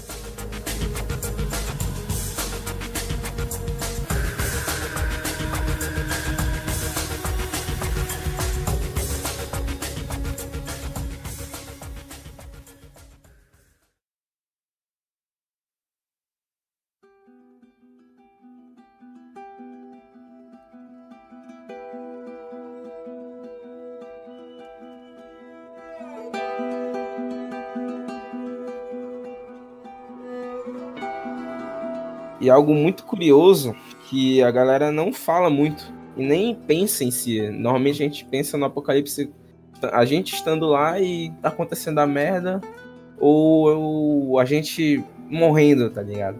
Só que algo que a gente não pensa muito nem reflete sobre isso é da geração que vai vir logo após. Porque mesmo não, não sendo muito comum tá fazendo sexo numa situação dessa, porque, porra, Você tá no apocalipse zumbi, cara. Mas querendo ou não, uma hora ou outra vai aparecer um libido. E algo que a gente precisa falar é algo que a gente geralmente não pensa. A primeira coisa que vem à nossa mente quando algo relacionado ao apocalipse zumbi é a gente tá lá, a gente morrer, só que algo que a gente não pensa é na geração que vai vir logo após esse, esse apocalipse. Porque, cara, é meio difícil tu se sentir bem lá pra estar tá fazendo sexo no apocalipse zumbi, ok? Mas digamos que uma hora ou outra tu vai se estabilizar em um lugar. Não tem mais celular, não tem mais notícias. O máximo que tem é a conversa com outra pessoa. E leva, levando em consideração que tu conseguiu alguém para estar lá contigo, tá ligado? A pessoa que anda contigo e tal. Vocês pintam um clima ali e vocês fazem sexo. Essa criança que vai nascer, como que ela vai se adaptar a esse universo? Porque essa pessoa que transou e teve o um filho, não, ela, ela se adaptou a esse lugar, mas ela não era desse lugar. Agora a criança ela já vai quando quando ela começar a se entender por gente, cara, ela já vai estar tá no universo de zumbi porque é normal para ela normal para ela aquilo. E a gente precisa conversar sobre isso. Se fosse vocês, vamos debater. Vamos debater. Além de você estar no mundo novo, você está nascendo num mundo em que as coisas já foram assentadas daquele jeito, mesmo ele nunca tendo sido daquele jeito. Pode-se dizer que o mundo antes daquilo praticamente vai morrer para essa criança. Porque ela vai ouvir histórias sobre o mundo antigo antes do, da pandemia mas ela não vai ter completa certeza de que aquilo foi realmente real. Como que tu vai confirmar, sei lá, a queda do muro de Berlim para uma criança que viveu uma geração depois do apocalipse zumbi? É complicado porque, tipo, tudo parece totalmente controlado na medida que ela vivencia já. É engraçado isso, é muito interessante pensar nisso mesmo, porque aparentemente já existem os melhores métodos de, de se lidar com zumbi, então, a criança, a pessoa dessa geração, nem imagina como foi complicada a luta contra essa pandemia, cara. Imagina essa geração se vendo como pirapé e o zumbi, tá ligado? Tipo, fica empurrando o zumbi. Aí, olha, eu empurrei o zumbi a tua vez agora. É. Aquela rodinha, entendeu? De crianças empurrando o zumbi. E os pais lá, ei, sai dessa porra aí, cara. Exatamente. Esse seria o problema, tipo, dessa geração logo em seguida, entendeu? Problema não, seria algo comum que a gente ia ver. Tá seria a conformidade. A conformidade seria viver nesse mundo sem problemas. Porque uma hora nós vamos chegar nesse, nesse ponto de viver no mundo zumbi sem problema. É o mundo delas. É. Elas não conhecem um outro, um outro ponto, tá ligado? Elas não conhecem o, o lado que os pais viveram, entendeu? Sim. Isso é até meio, meio reflexivo se tu parar pra encaixar no nosso, nosso universo que ainda não aconteceu. Ainda não aconteceu o apocalipse zumbi entendeu? Imagina, cara, tu, tu tendo um filho e tu sabendo que, que esse filho ele vai ter que passar por tudo isso. Só que é aí que tá. E se ele não passar? Se ele já nascer e crescer e já se acostumar, tá ligado? É um ponto que a gente não, não foi viu explorado no universo geek, pode dizer assim. É quase um conceito Shingeki no Kyojin, saca? Sim. Sim, é, sim, viver, sim. viver emurado por gerações e não ter certeza do que tem lá atrás, é, atrás do que a gente tá dentro no, no campo concentrado. De certa forma, vai chegar uma hora, provavelmente, em que o mundo antes vai se esquecer e só vai existir o mundo atual. Porém, foi anunciado em uma última é tipo uma E3, tá ligado? Só que era uma E3 relacionado à série, algo focado ao The Walking Dead. Eu não vou saber dizer, mas só sei que foi anunciado em algum lugar famoso, pode dizer assim. Foi anunciado que vai sair uma, uma série no, no universo de The Walking Dead dessas crianças que vieram dessa geração, tá ligado? Essa geração que nasceu no universo zumbi. E eu não sei vocês, mas toda aquela vontade perdida de ver The Walking Dead voltou. Só Sim. por causa disso. Ver essas crianças, cara. Era esse ponto que eu queria comentar também. É, nos últimos anos teve uma crescente grande por zumbi na mídia, no, nas séries, na, no cinema também. Todas mais ou menos no mesmo estilo, porque The Walking Dead estourou, ficou conhecidíssimo, muito consumido, muito exibido. Muito assistido pelas pessoas no mundo todo, até que elas começaram a enjoar porque a fórmula estava exatamente igual, porque a receita tava, era boa, mas ela estava sendo é, manjada. Então, essa renovação era, foi totalmente pontual e necessária. A gente precisava desse ponto de vista novo.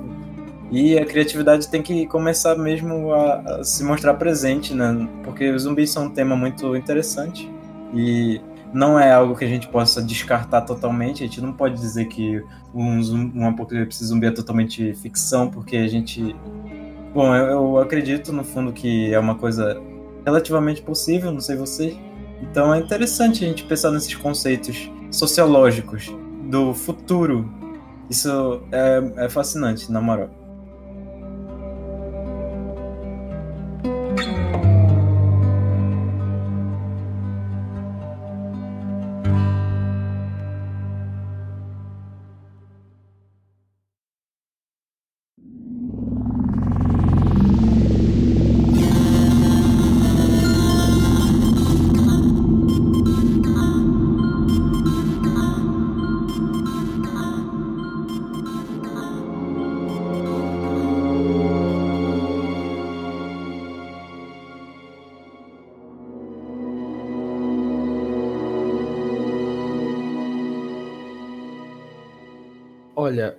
O apocalipse zumbi é, não está tão distante tipo, do que a gente acredita.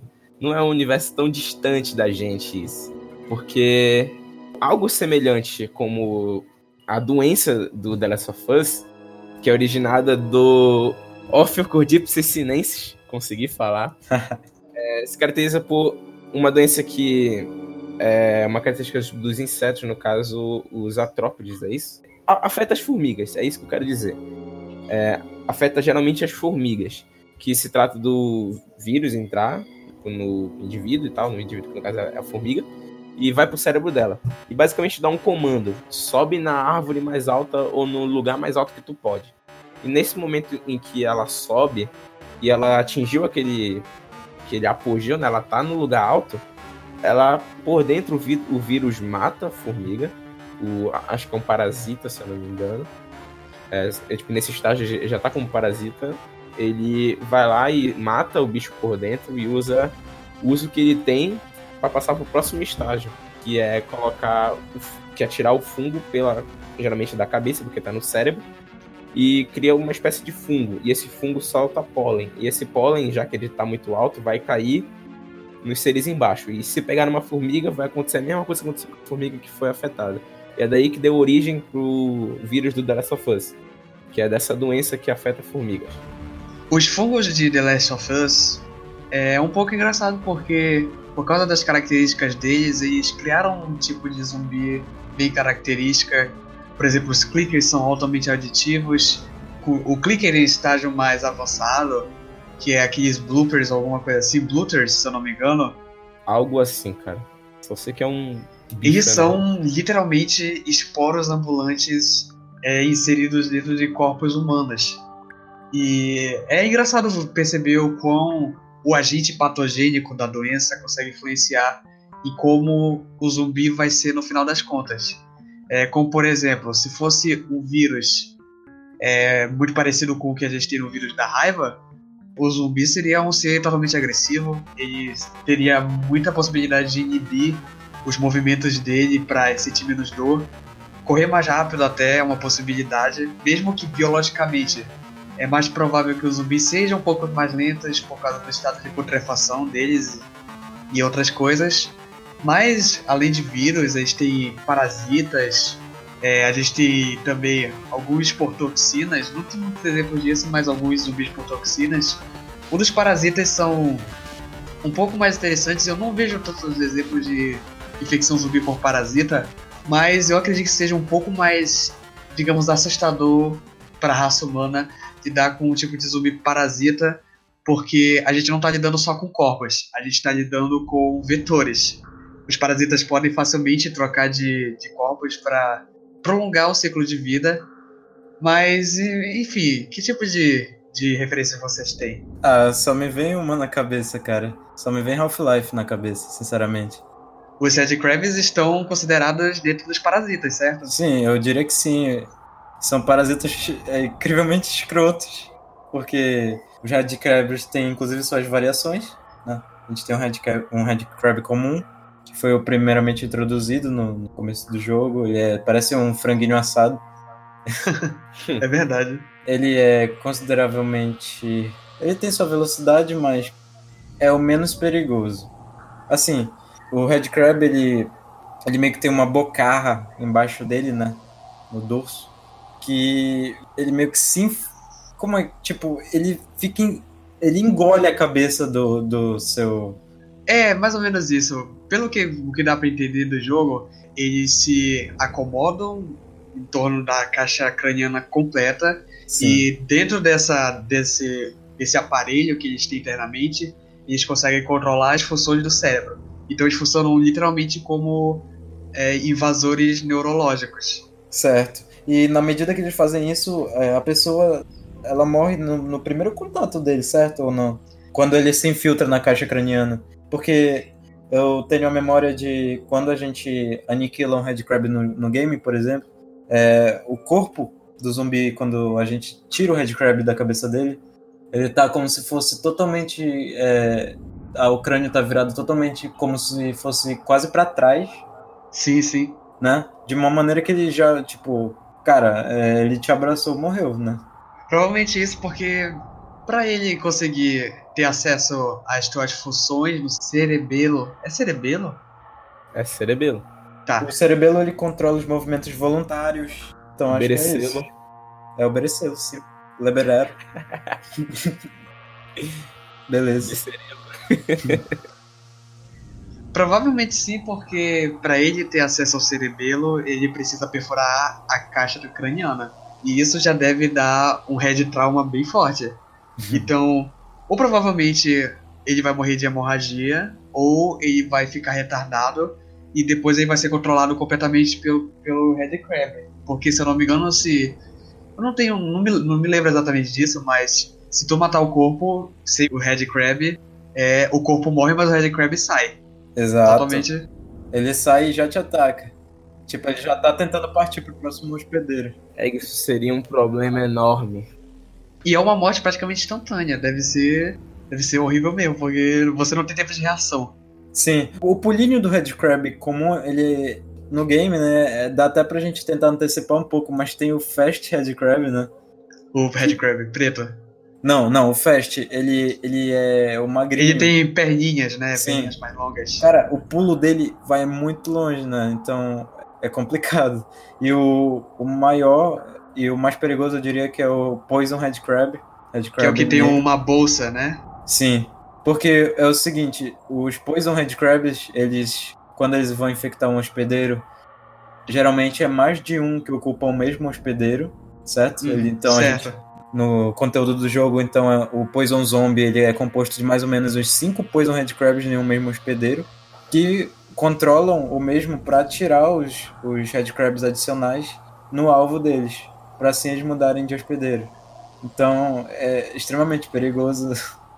Cara, é complicadíssimo tu sobreviver num, num universo zumbi que os zumbis são os zumbis de Half-Life, cara, porque os Red Crabs são uma ameaça pô, fodida, cara. Complicado. E eles também são vetores extremamente. têm um- uma taxa de multiplicação muito forte. Sim. O bicho se reproduz nem coelho. Bom, se na teoria eu sou o cara que tá prevendo isso e eu nunca sonhei com isso, então eu acho que a gente tá safe até aí. Deve estar safe. Se eu não sonhei, provavelmente não. Uma outra coisa sobre é, a infecção no mundo de Half-Life é que se você tem fobia aracnídeos, você pode cometer suicídio. Porque já era, cara. É, porque ele é bem parecido com uma aranha mesmo. É, eu tô safe, tô safe até agora.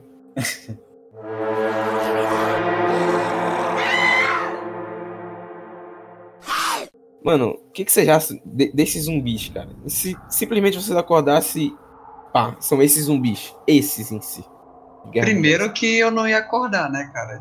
Primeiro que eu não ia acordar. Porque É, é, Guerra Mundial Z é o fim da picada. Não tem, não tem muita, muito espaço pra sobrevivência. É daqui pro Afterlife mesmo, é pra mim. Tu tem que ser muito adaptado pra sobreviver ao Guerra Mundial Z. E o personagem principal, cara, mano, mano, ele é, ele é, ele pode ser considerado um cara que foi feito pra, pra sobreviver ali, cara. Mano, você não sabe que o cara sobreviveu a, um, a uma queda de avião, cara? Tem noção disso? Queda de um avião. E, tipo, ele, ele teve. Ele teve uma coisa que a maioria tipo, das pessoas que não tiveram, que é no meio lá da putaria rolando, tá ligado? Ele virava de costa, ele via um monte de gente. Um monte de gente correndo e ele, ele percebia pequenas coisas, como o mendigo que ele viu e, e, e nenhum zumbi indo atrás tipo, do mendigo. Ou o tempo tipo, de infecção, de, de transição que, a, que o cara tinha, quando, logo, logo após que ele foi mordido. Tanto que quando ele achou que ele tinha sido infectado, porque caiu o sangue do zumbi na boca dele, ele foi pro, pra beira do prédio, tá ligado? E contou até 13 segundos, eu acho. E ele era tão, tipo, foda, tal, é só um ponto e tal, que ele. Eu pode contar certo os segundos e não errar. Um Mississippi, dois Mississippis. É, ou como ele contou, 1001, 1002, 1003, 1004. Aí ele contou e, tipo, ele, ele não se transformou. Mas se ele tivesse começado a se transformar, ele ia, ele ia se jogar pra proteger a família, cara. Mano, O cara é muito bom, né, velho? muito foda, cara. Ele é. O ele é Brad Pitt realmente passou por maus bocados nesse filme. Mega, cara. Mano, sobreviver a uma queda de avião, cara. Isso nem tá no contexto zumbi, tá ligado? Tá no contexto Tom Cruise. É só incrível. Então, se fosse um personagem não foda como ele, mano, todo mundo estaria fudido, cara. É, é pior que é por aí mesmo. Tipo, ele é um deus ex machina vivo. Ele, ele tem muita capacidade de tudo, assim. Se fosse qualquer outro personagem, não Mano, tinha como não, é. mano. Mano, o cara, cara foi tão foda que logo, logo ele ter sobrevivido, que já era difícil pra caralho, o cara descobriu a cura. Cura entre aspas, tá ligado? Cara, agora que eu parei pra pensar, eu acho que esse filme, na verdade, é um spin-off do Batman. Porque é impossível o cara ter sobrevivido à queda de um avião e ter desenvolvido a cura no mesmo filme e ainda ser o Brad Pitt. É, mano, o cara ainda é bonito, mano. Que isso. Cara, mano, é, é insano. Os pontos que ele, que ele passou, tá ligado? E sobreviveu, cara. Tipo, tirando essa parada do Deus Ex Machina, né? A gente não liga, né, pra ser forçado isso, porque o filme é muito bom. É, a perspectiva do protagonista é interessante. Ele tem essa percepção. Em um momento a gente percebe que não, não é um caos generalizado, porque ele percebe as coisas. O meu ponto é. A experiência do filme não é estragada porque. Da fodância do cara, tá ligado? Sim, É isso que vocês querem dizer? sim, Ah, sim. Tô, tô entendendo, cara. Tô, tô entendendo. É tipo, tu. Tipo, tu sabe que os caras lá do Mercenários, eles estão fudidos uma hora ou outra, mas o que te prende, tá ligado? É o fato deles serem fodas. Acho que esse tu quer dizer. É, a gente, a gente releva, a gente acaba gostando do filme mesmo assim. As cenas são muito boas. É, pode crer. É, um ponto forte desse filme é que ele não é completamente é, voluntário. Ele não. De certa forma, sim, ele gira em torno do personagem, mas tem cenas muito boas, tipo é, a cena do corredor que ele não tá sendo reconhecido pelos zumbis, ele tá só andando e o zumbi vem em direção dele. Não, bem estilo badass, É. mano, porque ele, ele, ele- ele ainda tava tomando uma coquinha. tipo, sou foda, tá ligado? Tipo, ele jogou, fez um barulhão, tomou a coquinha e foi em direção ao, ao corredor, cara. E isso é foda, cara. E a gente não se tocou, porque a gente só tava vendo. A gente achou que a gente só ia ver um filme de zumbi, tiro e morte, Uhum. tá ligado? Muito bom, cara. Tem muita referência bacana pra puxar. Tem Left 4 Dead, que é um jogo muito imersivo, também da Valve, também de zumbis, pra variar. É, a gente tem outros jogos tipo DayZ. A gente tem um, um- um ponto um pouco, pouco mencionado, mas muita gente conhece, mas muita gente nunca leu, que é o universo de zumbis da Marvel, que com certeza é o pior cenário de zumbi possível. Não fazia ideia que tinha. Tu não sabia que tinha o universo de zumbi da Marvel? Não fazia ideia. É muito offzão isso, cara. É bem off, mas basicamente existe um multiverso da Marvel em que todo mundo é zumbi e todo mundo precisa de carne humana. Só que não são só zumbis lá, zumbis whatever, são zumbis super. Aham, super Ah, zumbi. mano. Hulk zumbi, Wolverine zumbi, Reed Richards zumbi, é literalmente o inferno. Por quê, cara? Por quê? Porque eles precisam de pagar as contas, né, cara? Mas zumbi, cara. Mas uma referência que pouca gente conhece, porque quase que não é considerado um filme de zumbi, é um filme do David Cronenberg, muito antigo, chamado Rabbit.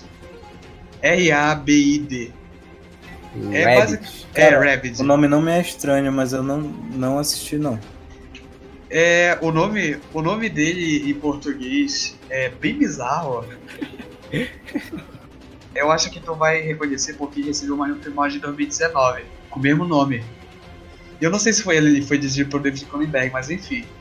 É, o nome em português do, do filme original de 1977 se chama Enraivecida na Fúria do Sexo.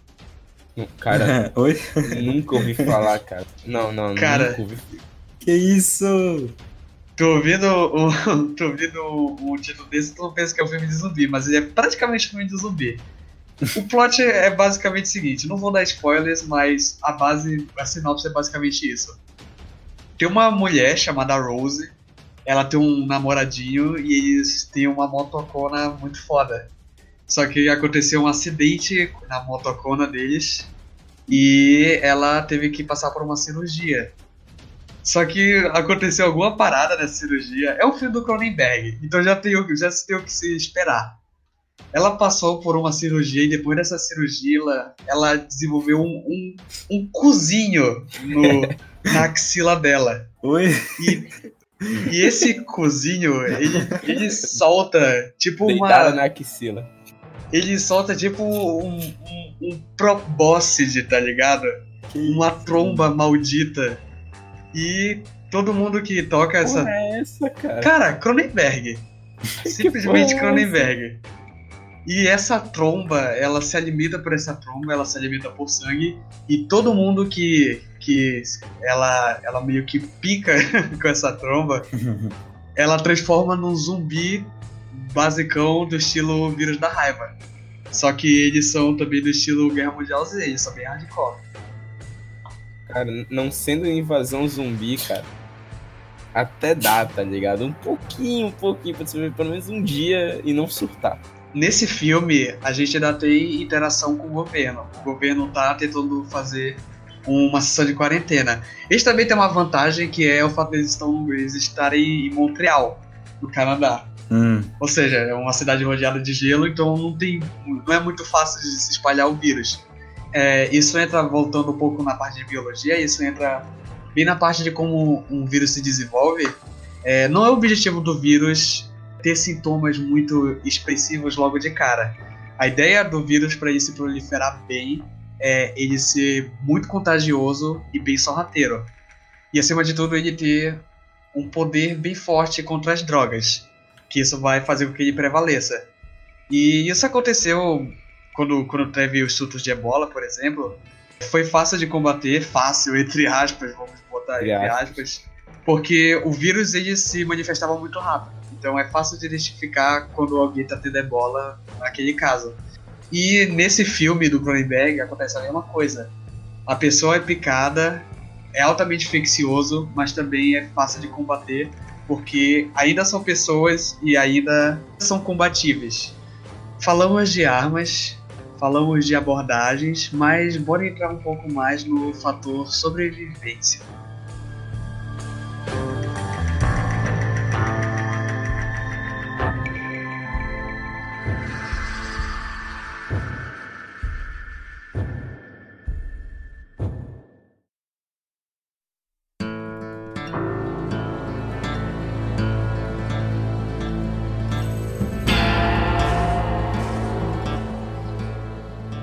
Antes de mais nada, nós estamos totalmente cientes que não comentamos nem um pouquinho de Resident Evil e todo o seu universo expandido, mas pensamos muito bem nisso e decidimos melhor discutir isso num programa posterior. Então sejam pacientes e aguardem aí, porque a gente vai estudar bastante, tá ligado? Fãs de Resident Evil, não nos xinguem, e-mails na descrição. Voltando para sobrevivência, voltando para o Minecraft, o mais interessante de explorar dentro do fator sobrevivência é os cenários, porque a gente está no Brasil e a gente tem um cenário bem definido, digamos assim. A gente vai encontrar esse cenário em basicamente todos os lugares do Brasil. Aqui é o Brasil. Por exemplo, o cenário que a gente está agora, nesse exato momento, nós moramos numa cidade dormitório, então praticamente toda a nossa, a nossa base de prédios aqui é residencial ou de serviços. Isso pode ser tanto bom quanto ruim, dependendo da hora da epidemia. Porque, por exemplo, se a epidemia acontecer meio-dia, a galera vai estar toda pro centro da cidade trabalhando em seus respectivos trabalhos. Então, aqui onde a gente está agora, provavelmente ia estar menos habitado. Isso é uma vantagem. Mas se a epidemia acontecesse durante a noite, a gente já tá muito lascado. Porque a quantidade de pessoas que a gente tem por metro quadrado na nossa cidade no momento da epidemia ia ser avassalador, cara. Cara, ia ser um inferno, mano, à noite, tá ligado? Meu Deus, velho. Mano, principalmente aqui, cara. Iluminação aqui no Brasil é horrível, cara. Cara, ainda bem que tu falou isso, cara, porque eu, eu já ia esquecer de falar. A gente tá falando sobre isso que, cara, é uma merda se for à noite e tal, mas tem muitas situações piores. É, desculpa se você tá ouvindo isso, se você mora numa favela, mas você tá fugido. Porque os locais de fuga em favela não existe muitos, cara. Porque as ruazinhas, né, são bem, são bem fechadas e, e não tem muita essa de ir subindo as ruas com carro. É muito difícil, porque chega um limite que tu não sobe mais por carro. Subir a pé umas horas. E lá naquela aglomeração correndo pra caralho, tu tá fudido. Desculpa, é isso, entendeu? Em cidades de, de alto índice populacional, tipo a Grande São Paulo, China. China, Índia, Mano, Taiwan. Índia, Índia Nossa, seria cara. terrível. Índia seria terrível primeiro que a Índia é, é basicamente uma amontoada de prédios baixos, não passam muito de, de andares muito grandes. Só mais no centro, no centro realmente tem mais prédios, mas basicamente na a, a Índia no total a gente tem muito prédio baixo. Tem um, certo nível de defesa, mas a quantidade de pessoas é muito desproporcional, cara. É. As ruas vão ficar lotadas muito rápido, ia entrar em estado de calamidade muito rápido, o governo não ia conseguir reter, ia ser realmente um O governo caos. Não consegue nem ter controle agora, cara, com a galera suave até. Na Índia tem muita favela também, né? Tipo, Sim. tem favela pra cacete lá.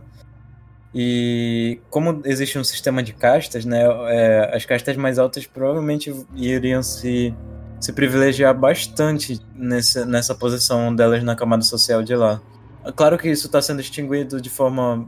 É uma forma bem lenta lá na Índia, mas ainda existe, com certeza, e é, o pessoal mais rico ia se safar, mas é, basicamente isso aconteceria em toda a cidade, né? Ah, tipo, não são poucas famílias que têm dinheiro, tá ligado? Uhum. Uma outra situação interessante que também é abordada no filme dos coreanos, que é o. Qual é o nome do filme, Davi? Invasão zumbi. No Invasão Zumbi, é justamente a situação de você estar dentro de um espaço confinado e não poder sair de onde você está. Caralho, Cara. No caso do, do Invasão Zumbi, você tá dentro de. Você tá dentro de um trem. Se você sair, você Sim, provavelmente você tá sim. lascada. Essa mesma situação acontece num jogo chamado Last Station.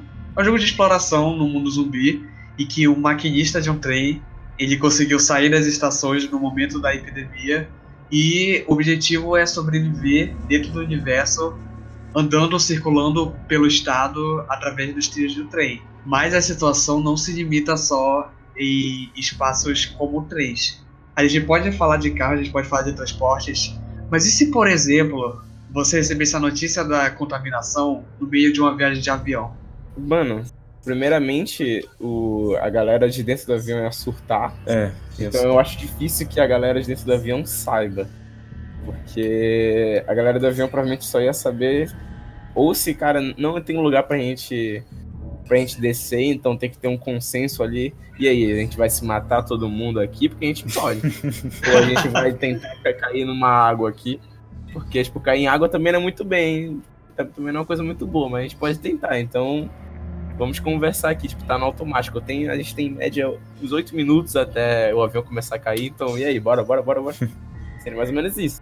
Aliás, é, esse exemplo do, de cair em alto mar, ele me, me lembrou de um, uma- um bom objetivo para se ter durante o Apocalipse Zumbi, que é exatamente o mesmo objetivo que tiveram no Madrugada dos Mortos do Zack Snyder. que é ir atrás de uma ilha, Sim. uma ilha isolada. Sim. Literalmente se isolar do mundo, porque é basicamente a única abordagem que você podia fazer. Ou você vai pra Tá. Rússia, ou você vai pra uma ilha. Ah, mas eu quero falar uma coisa. Se isso realmente. Tá, isso pode dar certo. Mas em qual universo de zumbi a gente tá vendo? Porque a gente pode abordar isso em alguns, em alguns casos. Mas tem um episódio específico do The Walking Dead que é, é da. Eu já me perdi em muitas temporadas, mas eu acho que é da oitava temporada. Que o, Rick tem que pegar, tipo, suprimentos pra dar pro Negan. E ele tem que ir lá pegar e tal. Ele vai lá, procura e tá. Ele achou uma pequena.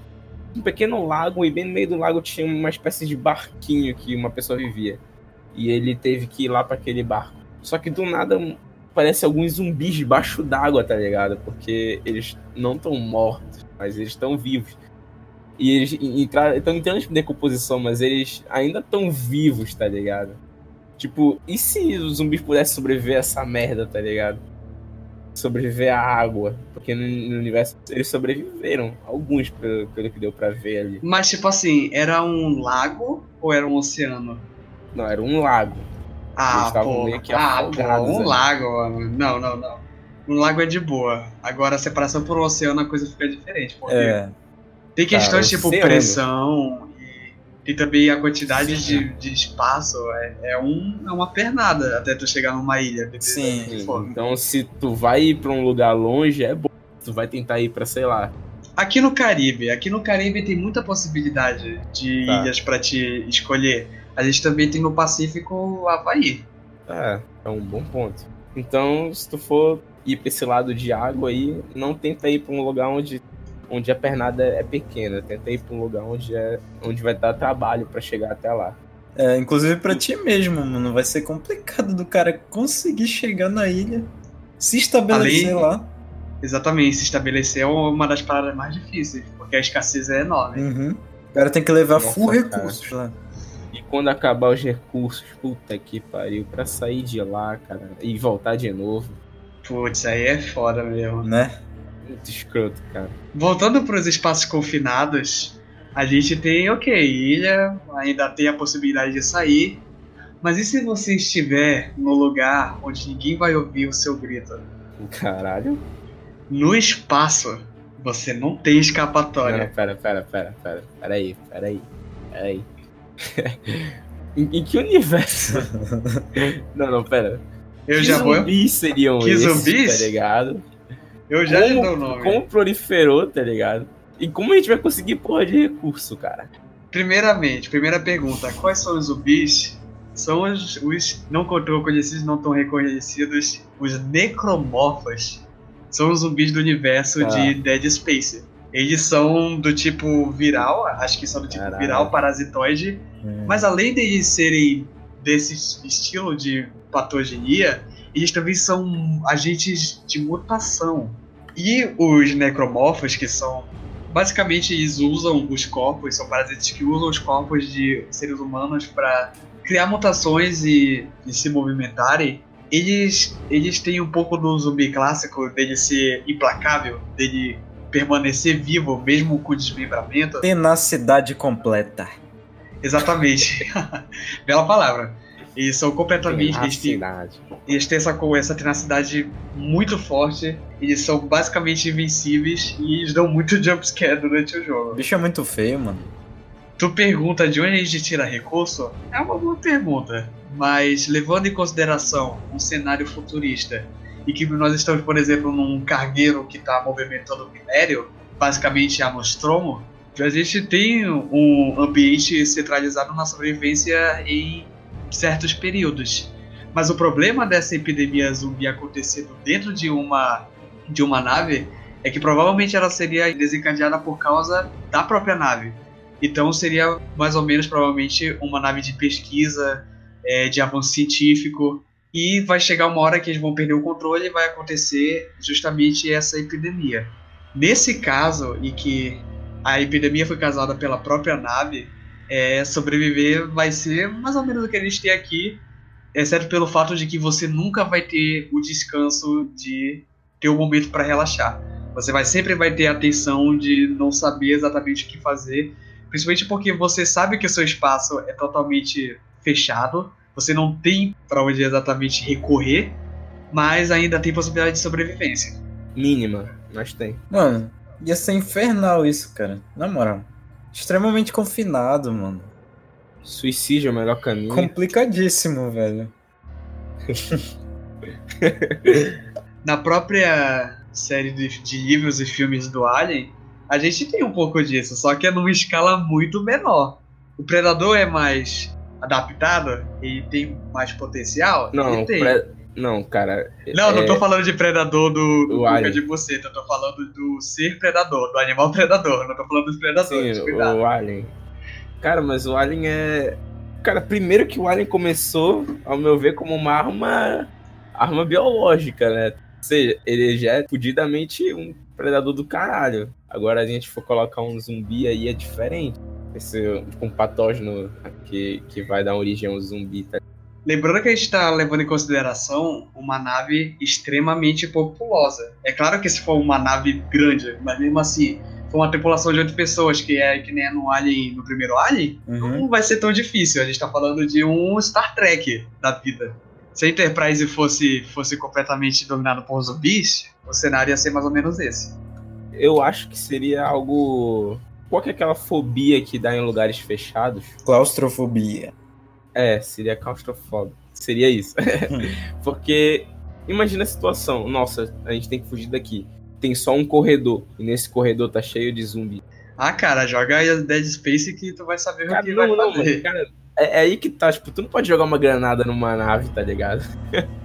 é o único lugar que tu tem ali pra sobreviver, tá ligado? E tu fuder aquele lugar, tipo, logo de primeira, é bom. Então, tipo, tu tem que ser muito metódico pra poder sobreviver num lugar desse. A parte boa é que estamos falando de astronautas. Querendo ou não, eles têm um, um certo witness pra saber lidar com. É, Não exatamente com as situações, mas situações em geral. Os caras têm preparo.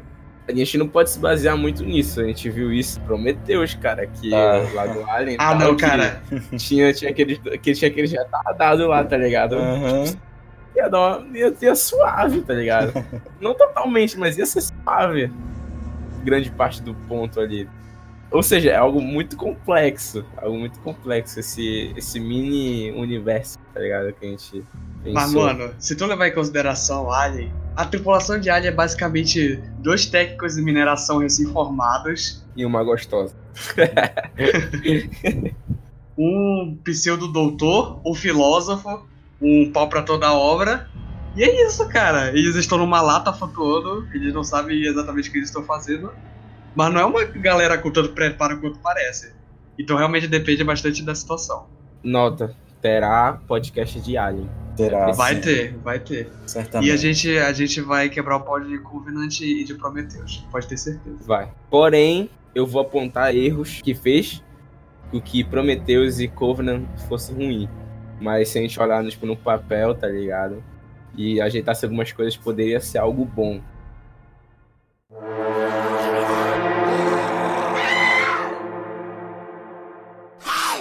Meus caros, nosso último quadro será um pequeno roleplayzinho. Sim, quem não gosta de um roleplay, senhores? Comentaremos agora cenários totalmente especificados com base em todos os tipos de infectantes, tipos de zumbis, tipos de ambientação que nós definimos ao longo do programa.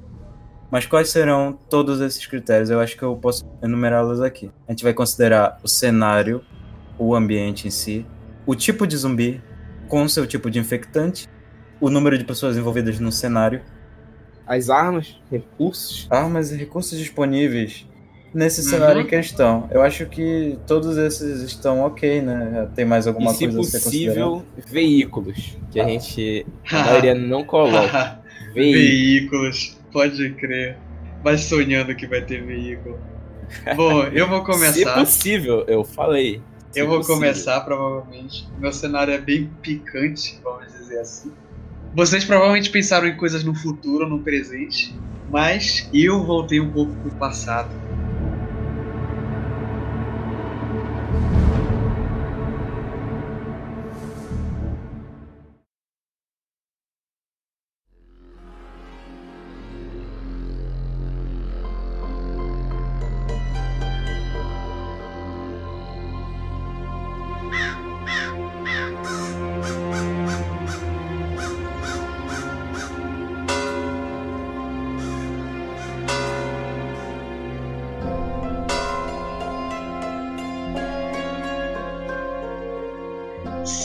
Século XIV, 1350, Constantinopla. Sabe o que nós temos nesse período? Não, diga. A maior contaminação de peste bubônica da história. Me... Tá. Tá, tá. Além da peste bubônica matar milhares, ela também vem com um extra que é reanimação depois de uma semana. Fudeu, fudeu, pô. Os corpos são putrefatos, um pouco lentos, mas a quantidade é aterrorizante. E o- a, a pior parte é que ninguém estava esperando por isso. Os médicos saíram pelas ruas e buscaram os corpos, mas depois do tempo, antes de cremá-los, perceberam que eles estavam voltando e a quantidade, meu amigo, a quantidade é aterrorizante. Vocês estão mais ou menos no centro da cidade, as casas não são tão altas, as ruas são bem fechadas. Ao longe vocês conseguem ouvir os grunhidos, o cheiro podre, a fumaça, os gritos. Cara, acho que um ponto merda que o maior problema seria era ter recurso. Porque a gente não tá num lugar onde existem enlatados. Uhum. A gente tá em um lugar onde, porra. uma- o máximo um- que vocês têm é o sal. É o máximo que vocês têm. Tá. Então, eu acho que algo muito foda pra procurar, no caso eu procurar, é sementes. Sementes seria algo muito foda porque ia ter que me estabelecer em algum lugar. E tem um ponto muito bom aí, que tu se esqueceu.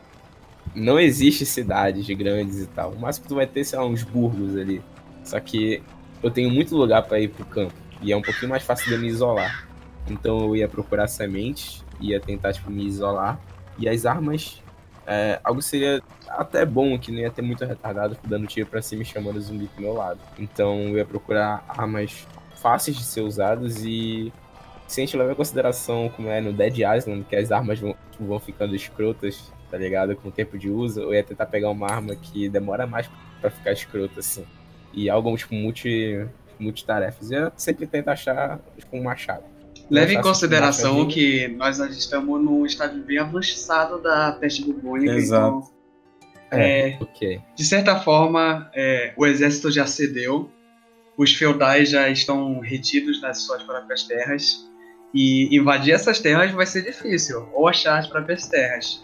De qualquer forma, se isolar seria o melhor. De qualquer forma. Porque se tu ficar num lugar onde tem muita gente, e já tem a peste bubônica, ela tá acompanhada com isso, tu vai ficar doente. Então, quanto mais longe de pessoas tu tiver, melhor. Se possível, tu ter um conhecimento ali um pouquinho a mais, pra saber identificar alguém que possivelmente esteja encaminhando pra tornar, né, um da puta andante. Cara, nesse estágio, é, a retenção de pessoas para as áreas rurais, ela já passou níveis agravantes. Não tem mais tanta terra quanto parece que tem. Os senhores feudais estão praticamente mandando os seus vassalos expulsar essa galera que está praticamente invadindo a terra deles. Então, ao mesmo tempo que a gente tem o problema dos zumbis, a gente também tem os problemas das pessoas. É, É. Parada escrota. vai ter muito conflito entre, entre seres humanos ainda conscientes. Realmente. Por causa de território, por causa de recurso. Cara, a pessoa tem que se garantir e arranjar uma montaria, talvez? Uma montaria é uma Não, boa pedida. Não, ela pode ser uma boa pedida, mas a gente tem que lembrar de. Tipo, qual montaria a gente pode ter? Um cavalo? Uma égua, tá ligado? O problema é, é manter. É mais uma boca pra alimentar, cara. Esse que é o. Cara, mas a gente tá falando da disponibilidade média. A gente pisa basicamente no trigo, na Ah, mas- vegetação, o tempo todo. É, e se ele ficar doente? Aí a gente sacrifica. Não tem o que fazer, cara. A gente precisa aproveitar as vantagens que eles têm. Enquanto saudável, um cavalo ajudaria muito Tá. mesmo. É, ajudaria, ajudaria. É o mais próximo que a gente tem de um veículo rentável. Pô, a gente pode dar uma de chifre, né? A gente, sei lá, a gente mete ali uns nickzinhos, entra ali e fala que sabe como sobreviver a isso tudo e, sei lá, mama pica ali num, num cara ali que tem as terras ali, entendeu? Nossa, olha a moral indo pro saco. Não, mo- moral não, não tem, mano. Não, tipo, nada existe moral. Ah, não sei, cara, se eu me submeteria a isso, não. Tem uma outra coisa que você tem que levar em consideração: medicamento. A gente basicamente tem sangria. Sangria e cogumelo. Então você já pode esperar ter uma vida breve. porque a peste bubônica realmente é difícil de sobreviver. É, cara, tá com suspeita. Já era, mano. Nesse caso aí. Tossiu, cara, já era. Pode, Tossiu morreu, mano. Tossiu morreu, cara. pode começar a cavar. Tossiu, bate uma, pega ali a arma que tu tem e corta os pulsos, acabou. É, mano, não tem muito o que fazer. Se, se o cara tá na iminência, já. Eu cortaria os pulsos, cara. Só pra ir mais rápido. Porque eu nem ia querer passar por todos os estágios e sofrer. É. Isso prova como o ser humano é frágil. Qualquer que seja o cenário, o ser humano ainda permanece muito frágil. Exatamente.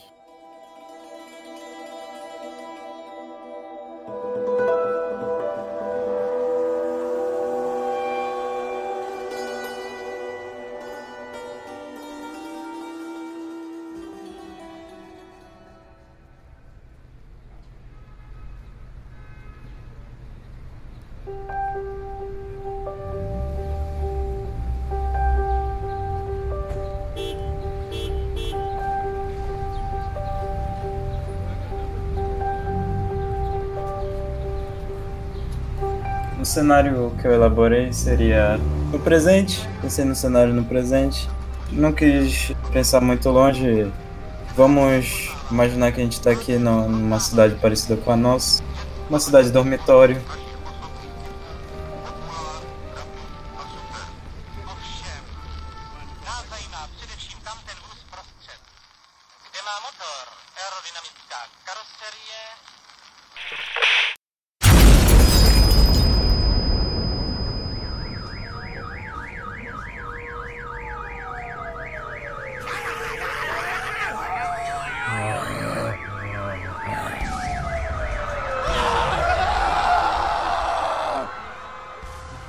Temos zumbis que se infectam por mordida e eles são zumbis rápidos. Ah, extremamente rápido. Eles têm uns instintos meio predatórios, porém eh, eles têm umas divergências assim. Não andam em manada por eles entrarem num tipo de competição predatória. Tem a iminência de um conflito entre esses zumbis. hum, Por eles estarem em estado de putrefação, à medida que eles forem. que a energia deles for diminuindo, eles conseguiriam repor. Para o cara continuar na- no overdrive, ele, ele teria que, que procurar um outro predador, ou então eh, seria fácil para ele encontrar um que não, que não tenha uma habilidade física suficiente para fugir por muito tempo. E é isso. Esse é o cenário. Eles são dispersos. É uma coisa muito dispersada, assim, uma carnificina rolando solta. E a gente tem esse cenário de uma cidade dormitório que tem vários recursos espalhados disponíveis. O que seria feito? O que, que vocês acham? No nosso tipo de cidade, pelo menos, a gente tem uma vantagem bem grande que é o nosso tipo de moradia. A gente praticamente vive em bunkers, pequenos bunkers a céu aberto. Certo. Então, provavelmente, a principal abordagem das pessoas seria se trancafiar e esperar a resposta do governo. Uhum. Numa situação dessa, tu acha que o governo ia atacar o foda-se ou ele ia tentar nos ajudar? Acho que o governo é dar moral pra aquelas pessoas que já estão ali embaixo ali da saia do governo, tá ligado? É, seria mais ou menos isso. Eles iam proteger os já protegidos mesmo. Eles iam, tipo, como aconteceu em 2012, Guerra Mundial Z? estavam protegendo aquela galerinha ali que já é mais próxima ali e tal, e deixando o resto pra se fuder. Hum, ok. Levando isso em consideração, provavelmente o melhor cenário seria ou você se alia a uma pessoa que tem um alto escalão, não sei, um militar, provavelmente, ou você teria que se tocar na sua casa por um tempo indeterminado. A parte boa é que pelo fato de eles serem dispersos, é um pouco mais fácil de ter conflito, mas ainda assim é difícil. Então a melhor abordagem possível provavelmente seria escoltas em grupo. Pelo menos é o que eu faria. Agora, Grupos de caça, né? agora é confiar nesse grupo. Eu já tenho esse problema, não confio muito em pessoas. Ah, mas levando em consideração membros da tua própria família, É, eu- aí já é mais fácil. O problema é que não é qualquer família que tanca fazer isso, entendeu? Grande parte das mães, grande parte das vozes, tá ligado? Começou a putaria. Ah! Entendeu? Merda, aqui todo mundo é estéreo, cara. E tem outra coisa, a questão da família é importante, mas também a questão de ter aliados poderosos também é importante, ter gente experiente. Por exemplo, essa parte do amigo militar, a gente já tem uma vantagem muito grande, porque o cara tá acostumado com estratégias de guerra, e o que a gente tá basicamente vivendo seria mais ou menos uma guerra contra um povo desarmado, mas ainda assim muito letal. O que tu faria, Davi? Mano, em grande parte dos momentos em que envolve algo extremo, eu tenho um problema de confiar em pessoas ou, ou tentar guiar. Eu tenho capacidade para guiar alguém. O problema é que eu não tenho muita paciência. Foi uma coisa que já aconteceu em um sonho meu. Eu falei, eu sonho muito com isso. O sonho ele tava acontecendo aqui, no lugar onde a gente mora. Vou dizer aqui, tá uma, uma espécie de condomínio, espécie de lugarzinho ali fechado e tal, mas nem tanto. Tava acontecendo eu tava olhando pela janela.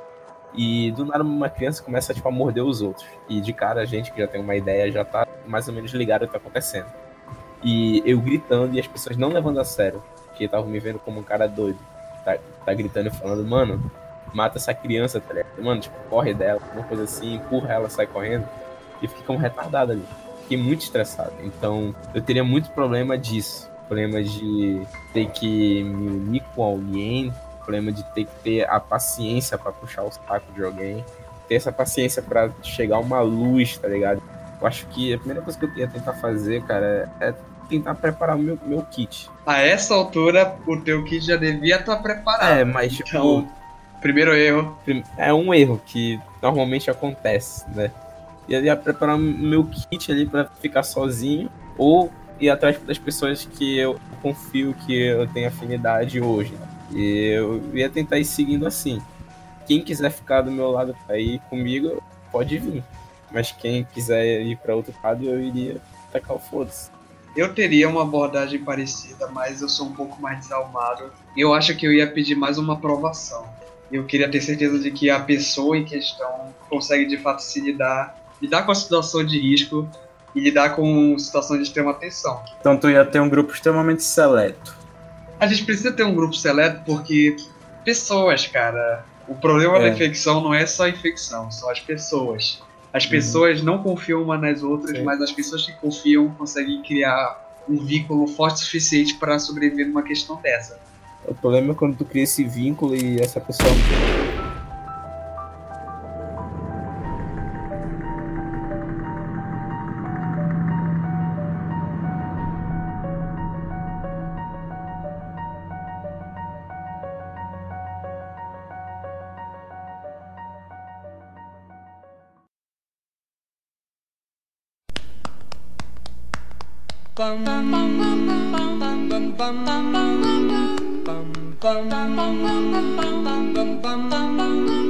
Mr. Bring me a meu cenário é um cenário um pouquinho mais simples. Simples entrar. É um cenário mais ou menos que a gente conheceria se isso acontecesse nesse exato momento. Estamos aqui conversando, fazendo esse podcast. E quem tá ouvindo tá lá, ouvindo o podcast. E do nada. Bum, bum, bum, bum. Don't have nobody to call.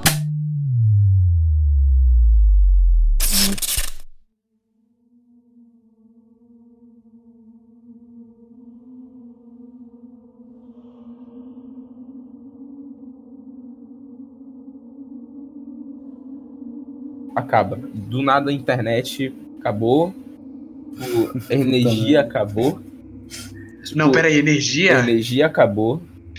Caralho. Tu não tem mais tipo, comunicações com pessoas além das pessoas que estão perto de ti. E tu não se preparou de recurso, não se preparou de, de armas. As únicas armas que tu tem são as armas que tu tem tipo, na cozinha. E por sorte tu tiver alguma coisa tipo, na casa, como alguma arma ou alguma, alguma coisa um pouquinho mais pesada. Se você mora num prédio, num andar alto, a merda já começa um pouquinho aí. Tu vai ter que descer. A única casa que tu tem, tu vai ter que subir. E tem gente que não consegue dar três andares de escada e sobreviver. Tem gente que já tá morrendo. Dependendo da situação de cada um que tá ouvindo agora, vai ser um ponto. Tu vai ter que olhar e falar: caralho, tô fudido. Então, vocês, nesse exato momento, é individual, porque cada um tem o seu. Como vocês sobreviveriam isso? Qual os pontos que vocês iriam fazer? Ah, velho, no estado que eu tô agora, eu, eu ia me fuder muito, velho. Eu tô muito cansado, mas eu ia me esforçar junto com a minha família da gente estabelecer, tipo, não perder totalmente. Um momento, um momento. Algo que eu esqueci. Esqueci de mencionar. Não chegou até vocês que vocês estão em apocalipse zumbi. Vocês só acham que teve um apagão. Ah, então teve um breakdown, mas a gente ainda não sabe. Exatamente. É, eu ia agir Ah, normalmente. os zumbis são zumbis que nem The Walking Dead. São meio burrinhos, eles não são muito lerdos, mas eles também não são muito rápidos. Eles são normais. O problema deles só é a quantidade deles. E ainda tá no início. Então, Mano, a gente ia ter zero preparo. Até, até ver o primeiro zumbi ou a primeira notícia correr nos trends, sei lá. Ninguém ia ter se preparado. Ia ser o maior caos, moleque. o maior caos, no cara. apagão, no blackout desse jeito assim. Tipo, quem tá em elevador se fudeu. É, Quem... é isso. Quem tá, na, quem tá respirando por aparelho já, já pode É. ir. Quem tá em avião. Quem tá dentro do banheiro do shopping Exato. e apagou Mega tudo. shopping. Hospital não ia se fuder muito, porque tem o, o gerador. Ah, Mas parada. teria um limite. Opa, peraí, peraí, peraí. Aqui, no, aqui no condomínio tem gerador. Mas ele, ele, ele seria ativado. É meio capenga esse gerador aí, não é? Ele é bem capenga na real, mas eu posso rolar o D20? Rola o Vai. D20 aí, na moral. Gira Eu o vou- D20, bora eu ver vou, quanto. eu vou rolar, eu vou rolar o, o- eu vou rolar o D20 na internet, bora ver o que acontece. Puta que pariu! Caiu quanto? 9. Caiu O no gerador não só não funcionou, como ele explodiu. Sim. Esse foi o D20 de vocês. E aí? Tá, eu não Proceda. posso contar com o gerador, cara. Eu, ó, a gente tá num ponto bem alto. Dá pra perceber que tá acontecendo alguma merda só observando os arredores daqui da cidade? Não. Porque tá no início ainda. Nossa, cara. Então o único jeito de descobrir isso é através de mídia social, basicamente. Mas a mídia social não, não tem mais. Porque, Sem sinal. Sem por sinal. causa do apagão. É. Tá. Putz, grila. É, então é, é, é até alguém ver prim- o primeiro infectado, é, isso? É até aparecer pra vocês. Ou chegar até Tá. vocês. Tá, então a gente tem uma vontade de estar no condomínio, mas a galera daqui ainda assim é muito bobinha. Então talvez eles não entendam exatamente a gravidade da situação. É. Então, se eu dormisse, eu iria ter notícia logo pela manhã de que tá acontecendo. É meio difícil tu ter tipo, muito- muita notícia, porque. Tá, imagina que tu vai dormir. Aí vai chegar como até ti? Tipo, um cara vai subir em todos os andares e. Ei, zumbi! Aí, aí sai correndo. Cara, provavelmente vai ser noticiário. Mas Vai não ser tem energia. noticiado.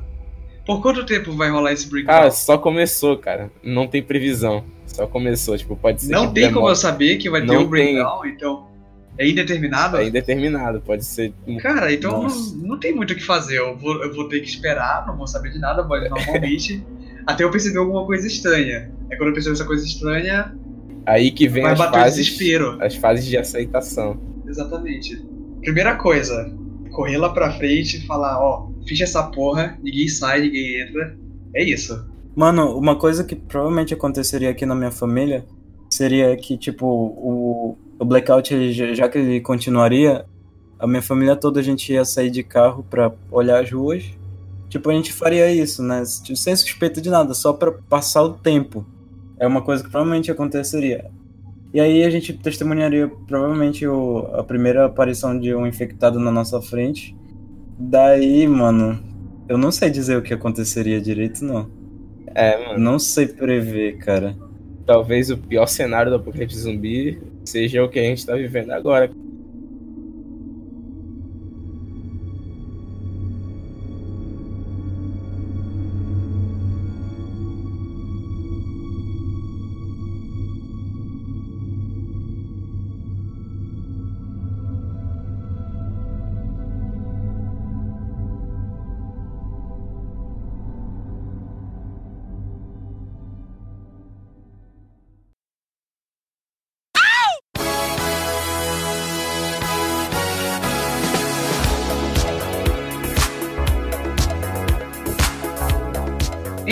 Chegamos no nosso finalzinho.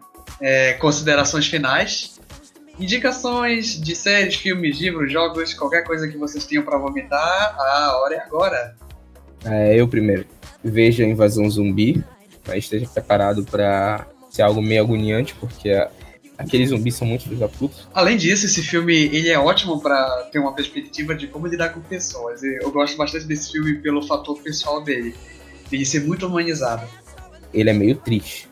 Guerra Mundial Z, todo mundo já deve ter visto, mas se não viu, atrás. Fiquem em aguardo da série que vai sair tipo, das crianças do The Walking Dead, logo, logo após a, a infecção, a geração que tá vindo. Se você pode, jogue, pelo amor de Deus, of Us. Como assim, se você pode? Você deve, você tem uma obrigação moral de jogar of Us. O audiodrama é. Procura aí, audiodrama Nerdcast. Se você conhece esse podcast, você conhece o Nerdcast. Basicamente, Se baseia em um cara que trabalha no, no necrotério e ele geralmente vai lá e pega os, os corpos, né, analisa pra ver qual foi o óbito e uma vez ele foi lá e pronto, o surto já, já tava começando, é, comportamentos es- estranhos, etc. E é, é incrível, cara. É feito pelo Guilherme Briggs e tal. E, mano, a atuação dele é incrível, cara. A gente sabe pela história do podcast porque ele tá gravando. Porque geralmente as pessoas que estão tipo, no necrotério estão gravando aquilo. Foi um gravador de fitas. Eles estão gravando e tal, dizendo, olha, esse foi isso aqui, esse, esse ponto, tá? Esse aqui, esse aqui. Então eu indico muito. É, cara, tu pode simplesmente fechar teu olho e deixar o áudio rolando que tu vai entrar no clima. Por isso, audiodrama. Eu recomendo assistir os pontos clássicos, recomendo assistir Madrugada dos Mortos. e Jojo, provavelmente. Ok, você deu spoiler, mas assista a parte 1 de Jojo. Cita muito bem a, a comparação feita com o Drácula romano. E, além disso, também assista Guerra Mundial Z, que já foi citado. Jogue Resident Evil. Vamos falar dele em breve. Half-Life. Uma coisa que nós não comentamos muito, mas existem muitos filmes de comédia sobre zumbis. Tem aquele Como Sobreviver a um Ataque Zumbi e também tem o famoso Zumbilândia. Eles têm o fator comédia, mas são até interessantes. É, vale a pena assistir. O cara conseguiu roubar minha recomendação, pra variar. Mas eu também tenho outro filme de comédia relacionado ao zumbi, que é o Shaun of the Dead. É uma sátira muito bem humorada, muito divertida, pela Netflix, por tempo limitado, não sabemos por quanto tempo. Além disso, Dead Space, ótimo jogo, muito tenso, muito imersivo. Se você curte, é uma boa pedida. E recomendação de livro, voltando para os nossos camaradas, não tão camaradas, não tanto quanto nós gostaríamos do Nerdcast, leiam o protocolo Blue Hand Zumbis e se lembrem, o nosso primeiro objetivo é salvar o Blue Hand. Exatamente, Blue Hand é a fonte de todo o conhecimento da Terra. Sem o Blue Hand, nós não vamos conseguir sobreviver ao apocalipse zumbi. Jovem Nerd não dá strike na gente. A gente tá fazendo jabá de graça. E é isso, pessoal. Encerramos o programa de hoje. Gostaria de agradecer a todos os ouvintes. Realmente é um privilégio gravar para vocês, senhores e senhoras.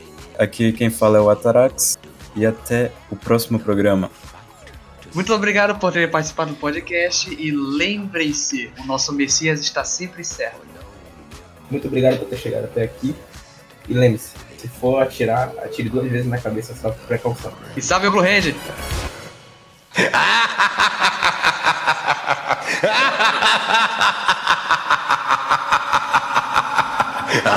ha